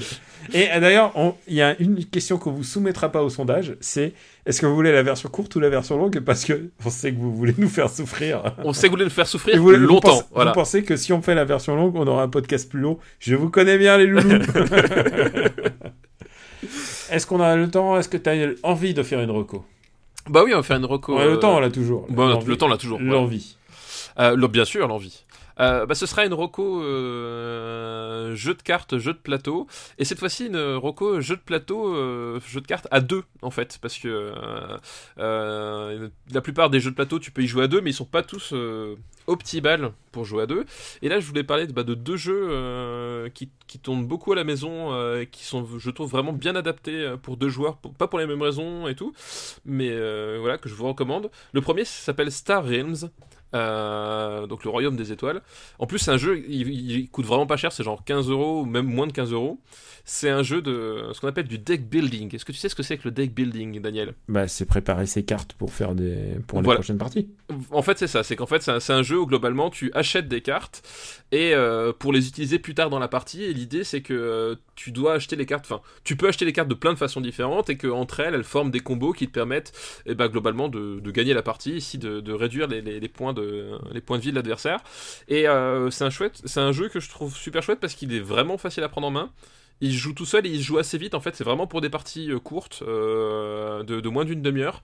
Ça se joue bien. Puis t'as t'as t'as un côté euh, un côté combo qui est, qui est super rigolo parce que parfois comme dit l'idée c'est que chacun a des points de vie et parfois t'as des combos qui, qui arrachent genre 30 points de vie d'un coup tu sais c'est genre l'hyper combo à la, à la Marvel versus Capcom que tu vois t'as vraiment ce côté ce côté là quand tu quand les trucs se goupillent bien quand t'as bien optimisé tes cartes que- qu'elles sortent correctement et voilà donc du coup c'est un, un jeu qui, qui joue bien qui, qui, est, qui est vraiment rigolo et, euh, et les illustrations sont vraiment magnifiques. C'est une thématique évidemment euh, vaisseau spatial, mais moi je les trouve vraiment super réussi. Donc, euh, donc voilà, Star Realms le premier et le deuxième. Et ben c'est la version deux joueurs d'un jeu que j'avais recommandé au tout début. C'est Seven Wonders Duel. Ah putain, mais il y a une version à deux Et il y a une version qui est spécifiquement à deux, et, euh, et c'est vraiment, vraiment génial. C'est-à-dire que le principe est un peu le même, c'est-à-dire que tu as des ressources, euh, tes ressources te permettent de construire des bâtiments, tes bâtiments te rapportent soit des pouvoirs, soit des points de victoire, et le but du jeu c'est d'avoir le plus de points de victoire que l'autre. Sauf que là, euh, c'est pas les mêmes cartes, il y a pas, les, pas tout fait les mêmes ressources, et l'idée c'est que t'as as un peu de mahjong entre guillemets qui se glisse dedans, parce que les, cartes sont disposées de telle façon que tu, tu vois une partie des cartes. Euh, en fait, en gros, si tu veux, t'as as, des rangées de cartes, et tu peux pas acheter les, certaines cartes si elles sont pas découvertes. Tu vois ce que je veux dire? Ouais. et en fait, tu as certaines qui sont cachées et certaines qui sont visibles. Donc en fait, tu peux euh, prévoir un petit peu euh, une partie du jeu que tu vas vouloir utiliser et que l'adversaire aussi pourra utiliser. Et donc tu as toute une notion justement de, de mind game, c'est-à-dire de te dire, flûte, euh, je prends ça parce que ça m'arrange, mais le problème c'est si je prends ça, je libère cette carte qui va arranger plus mon adversaire que voilà. Enfin, du coup, t'as vraiment toute une partie euh, euh, mind game et c'est d'orienter le joueur adverse à jouer comme toi tu veux. Enfin, vraiment, et t'as des t'as des possibilités de coups de pute qui sont vraiment vraiment phénoménales. Euh, donc je me fais latter par ma fille et ma femme à chaque fois que j'y joue. Mais c'est pas un problème, perdre ne me dérange pas parce que c'est vraiment un jeu de avec une stratégie très fine et qui pourtant, pareil, se, joue vraiment bien. Enfin, tu, tu rentres dès la première partie, bon, tu la perds forcément, mais tu, comprends le truc, tu rentres dedans et puis t'as envie de rejouer, ça se rejoue super bien. Et euh, donc voilà, donc Seven Wonders Duel, euh, un gros coup de cœur une fois de plus, euh, pas signé, c'est Bruno Catala et, et Antoine Boza, voilà deux, noms que j'ai déjà cités dans ce podcast pour les jeux de jeux de plateau, mais c'est pas de ma faute s'ils font du bon boulot quoi. Bah écoute, c'est chouette et surtout j'adorais le jeu quand on était en multi. Voilà, Pourtant, euh, en multi, à plusieurs. voilà plusieurs. Des ouais. formations, des formations professionnelles. c'est ça. Mais là, bah là, il est vraiment adapté à deux et honnêtement, c'est, enfin, c'est vraiment super. petit- C'est un des meilleurs jeux, je trouve, euh, actuels euh, pour deux joueurs purs, quoi. Ah, mais je savais même pas que ça existait en version de joueurs. Voilà, bah, on est là pour ça, Daniel.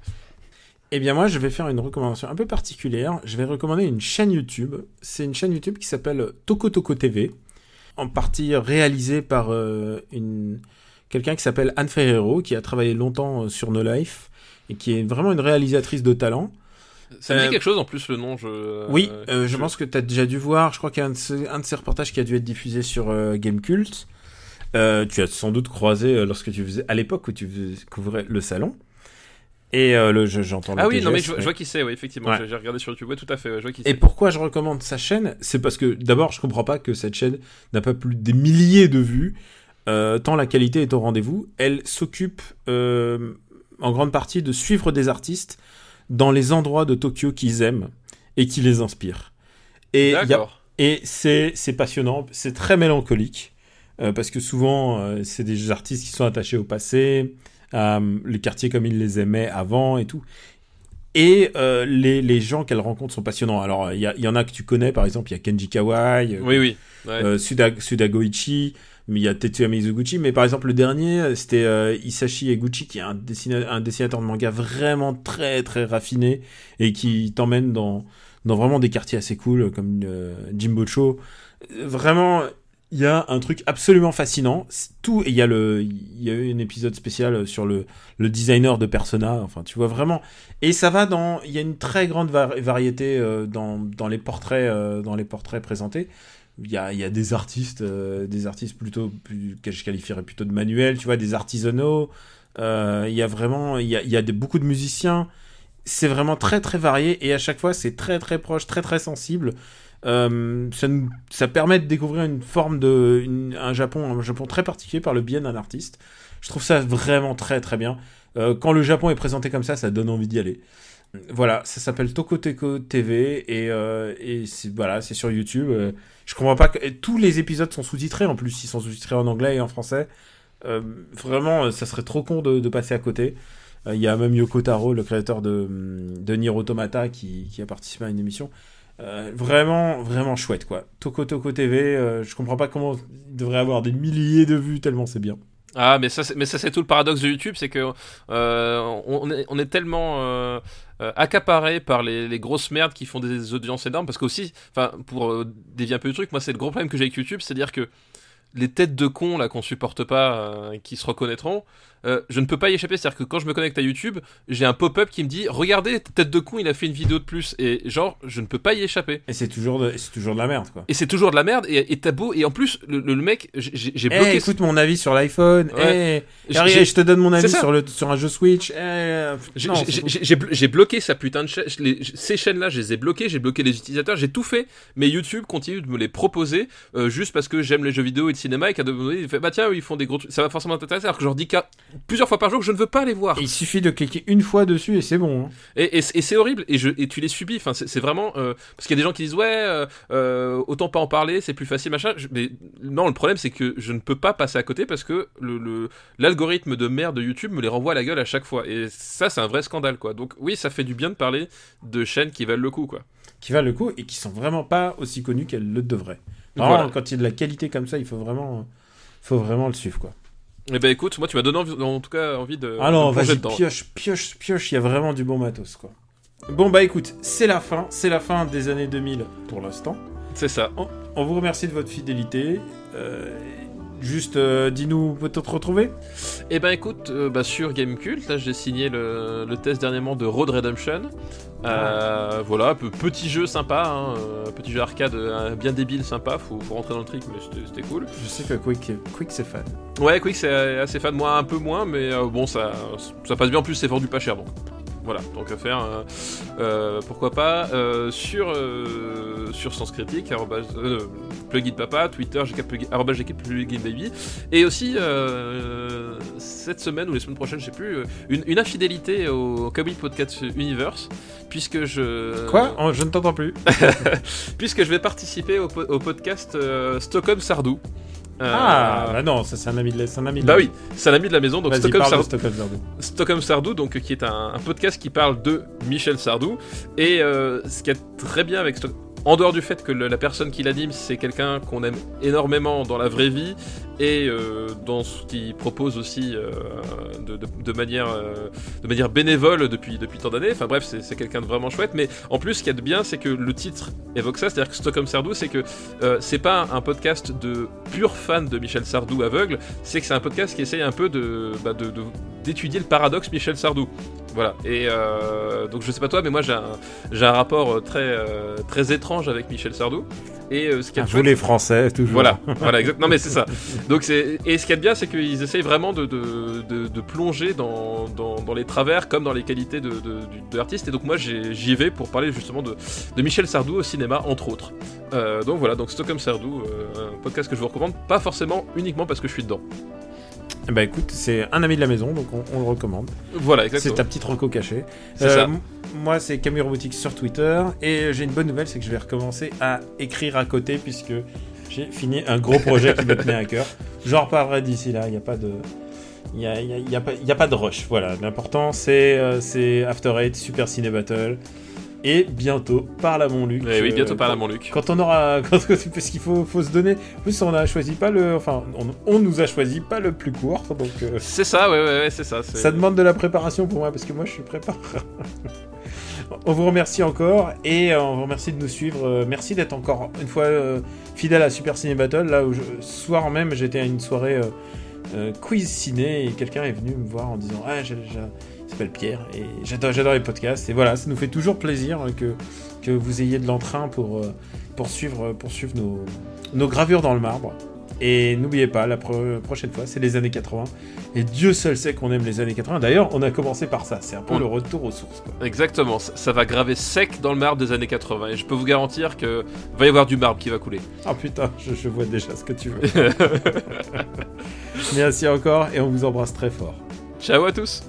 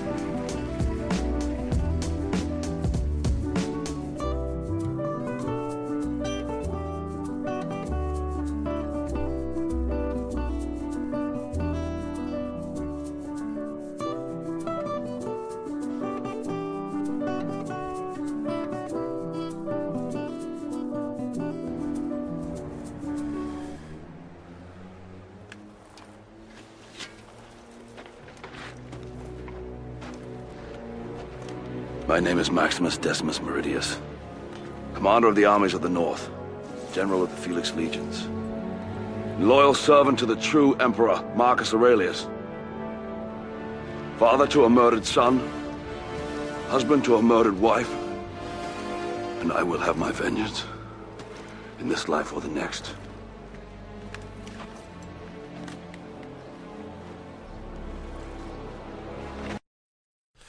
Moi, j'ai envie de frapper fort. Voilà. Et vraiment, je. J'ai envie, tu vois, et que, en plus, on a, on a terminé euh, les années 2000 en, en, en savatant, mais comme, comme des porcs, quoi. Ouais, genre, clair. genre, on, on a pissé sur le cadavre, là, on, on va, on va parler d'amour, tu vois. Putain, 200 films, quoi. Putain, tu sais, celui qui a vraiment mangé à cet épisode, c'est quand même Tim Burton. Putain, oui, c'est clair. Ah, Tim Burton, il va pas Mais- nous aimer. hein. Mais, mais Tim Burton, en même temps, je, je pense aussi que euh, la, la hate, Il, il se dégoûte lui-même. la, la- voilà, la, la hate est à la hauteur de, de l'amour qu'on a pu lui porter à un moment donné aussi, tu vois. Ah, c'est un amour déçu. Bah, c'est pas, c'est pas un Brett, enfin, genre un Brett Ratner, au bout d'un moment, il était indifférent, tu vois.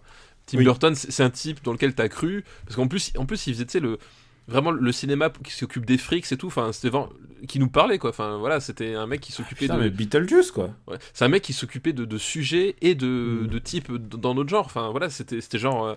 Oui, c'est un mec qui nous avait compris. Et puis, il finit comme ça, tu fais, c'est pas possible, coup, quoi. Où se trouve un peu notre euh, point euh, over the top? Euh, le point Il se over- trouve plus haut, j'ai l'impression. hein. J'ai l'impression, ouais. Un film, un film over the top pour moi, c'est le Pacte des loups, quoi. Oui, ouais, c'est Pacte des loups, c'est 82. Tekken. Euh, Tekken, ouais. Bah, Tekken est super haut en fait, il est 50. Genre, il est. Tekken est juste au-dessus de, au-dessus de The Road, putain. Ah, Putain, mais par contre, les 50 premiers, ils sont vraiment. ba- C'est vraiment quand même de la bonne. ma- C'est du bon matos, quoi. Ouais, ouais. Ah, il y a un truc qu'on n'a pas fait quand même. ouais. Euh, on n'a pas, on n'a pas, on n'a pas adressé le cas à Jo- George Fort. Ah merde, oui, oui, c'est vrai. Et Il euh, a fait quoi, Jean Rochefort, dans les années 2000 Euh, Alors, À part euh, Lost in la Mancha, évidemment. Euh, Non, mais en fait, bah, qu'est-ce qu'il a fait? Il a fait l'homme du train. Euh, L'homme du train. Ah, je l'ai pas... je crois pas que je l'ai vu, l'homme du Et train. il a vu et il a fait Blanche aussi. Ah oui, alors Blanche, j'ai pas un souvenir très. euh, Il a pas, il a pas une grande, euh, il a pas une grande filmo dans les années 2000, à part, à part évidemment, euh, à part, à part Lost, à part Lost in la Mancha. quoi. Lost in la Mancha, ouais. Attends, je regarde. Bah non, en fait, il faut le dire un truc, c'est que son, sa grande œuvre des années 2000, c'est les bolos des belles lettres. Effectivement. ouais, c'est- Bon, c'est même 2010, mais. Ouais, mais voilà, c'est genre, c'est sa grand, c'est son grand. Parce que le pauvre, on peut pas, on peut pas lui dire qu'il a joué dans Agathe Cléry. euh, Non, non, oui, on, Voilà. peut pas, on, on peut pas, on peut pas le faire. Mais effectivement, euh, Jean Rochefort euh, tardif, parce que c'est c'est Mm. ça. Tu Euh, l'as pas vu Blanche Blanche est vraiment bien, ça vaut le coup. hein. Euh, Blanche, si je l'avais vu, mais j'ai- c'est le. C'est Bernie Bonvoisin. C'est ça, c'est le. Comment ça s'appelle le. C'est ah, Trust. euh, oui, oui, non, bien sûr, non, mais c'est euh, les trois mousquetaires, enfin pas les trois mousquetaires, mais euh, un film de- de- d'époque, quoi, c'est ça? Euh, ouais, c'est au 18ème, ouais. Avec Loudoyon, c'est celui-là? Ouais, et Roche Dizem. Ouais, j'ai- j'étais pas pas entièrement sold sur Blanche en fait. Ah ouais, t'étais pas seul. Mais Non. bon, euh, il est, lui, Ah, alors que- lui, il est alors- bon dedans. Alors que Bernie Bonvoisin, effectivement, c'est peut-être euh, ça, me- ça me parle. euh, surtout que j'avais adoré les démons de Jésus. Euh, mais Blanche, voilà, c'était plus. euh, Tu sais, il devait, il devait jouer, il devait jouer, il devait pas jouer genre Ingrid Betancourt ou un truc comme ça, mais en gardant sa moustache. C'est un projet. euh, il y avait un projet absurde. Oui, mais Oui, parce qu'il était à coquiner avec Edouard Baird. Il était, il était à coquiner avec Edouard Baird à l'époque où c'était, où Edouard Baird était jeune et cool, quoi. oui, c'est ça. Mais euh, bah, en même Enfin, temps, je veux pas dire qu'il soit pas cool maintenant, mais tu vois ce que je veux dire. Il était Oui, hip. Ouais. oui, oui. Non, mais en même temps, c'est, enfin, Jean Rochefort et Norbert, c'est vrai que quand ils pensent, euh, c'est logique. C'est- quelque chose qui tombe sous le sens. Ils Ça ont un tombe peu sous le même, le même univers. Oui, bien sûr. Ouais. Je regarde même sa filmo des années 90. Putain, le mec, il a joué dans Prêt-à-Porter, je savais oublier ça. Ah oui, oui. Ouais. Ouais, c'est anecdotique, mais. ouais. C'est exotique. Ouais, bah, quand même, le- oui. T'as, ridicule, t'as les grands ducs, euh, Ah, le château de ma mère, ça m'avait bien marqué quand même. le bal des casse-pieds. euh, Le bal des casse-pieds, ouais. Bah. Yves Robert en général. Ouais. Ouais, Tango. euh, non, c'est pas, non, c'est pas Tango. Si, si, C'est Tango. ce c'est tango. C'est le compte. Ouais, de le compte, ouais, c'est celui-là. Tango, ouais, il y avait. euh, Ouais, il y avait de très Mais belles bon. choses. On a très très bien cla- on a très très haut classé euh, un éléphant ça trompe énormément, je crois. Bah, pour moi, un éléphant, ça trompe énormément. C'est, enfin, c'est, déjà un des films de potes ultime euh, Ouais. ever. Enfin, vraiment, ce genre de. Il y a, il y a, il y a ça. on a des- classé Cla- Calmos, je crois, on l'avait mis. Oui, on avait, on- ouais, on, a- on avait classé Calmos, ouais. Mais vraiment, le, un éléphant, ça trompe énormément avec euh, mes meilleurs copains. C'est vraiment pour moi les, les films de potes. et puis dedans, il est, il est impérial. genre, Et puis nous irons tous au paradis, qui est la suite de. Qui est la suite, ouais. Qui- dont le principal défaut est qu'il est sorti après un éléphant, ça trompe énormément, tu vois. Mais bon, c'est la suite, quoi. Voilà, c'est ça.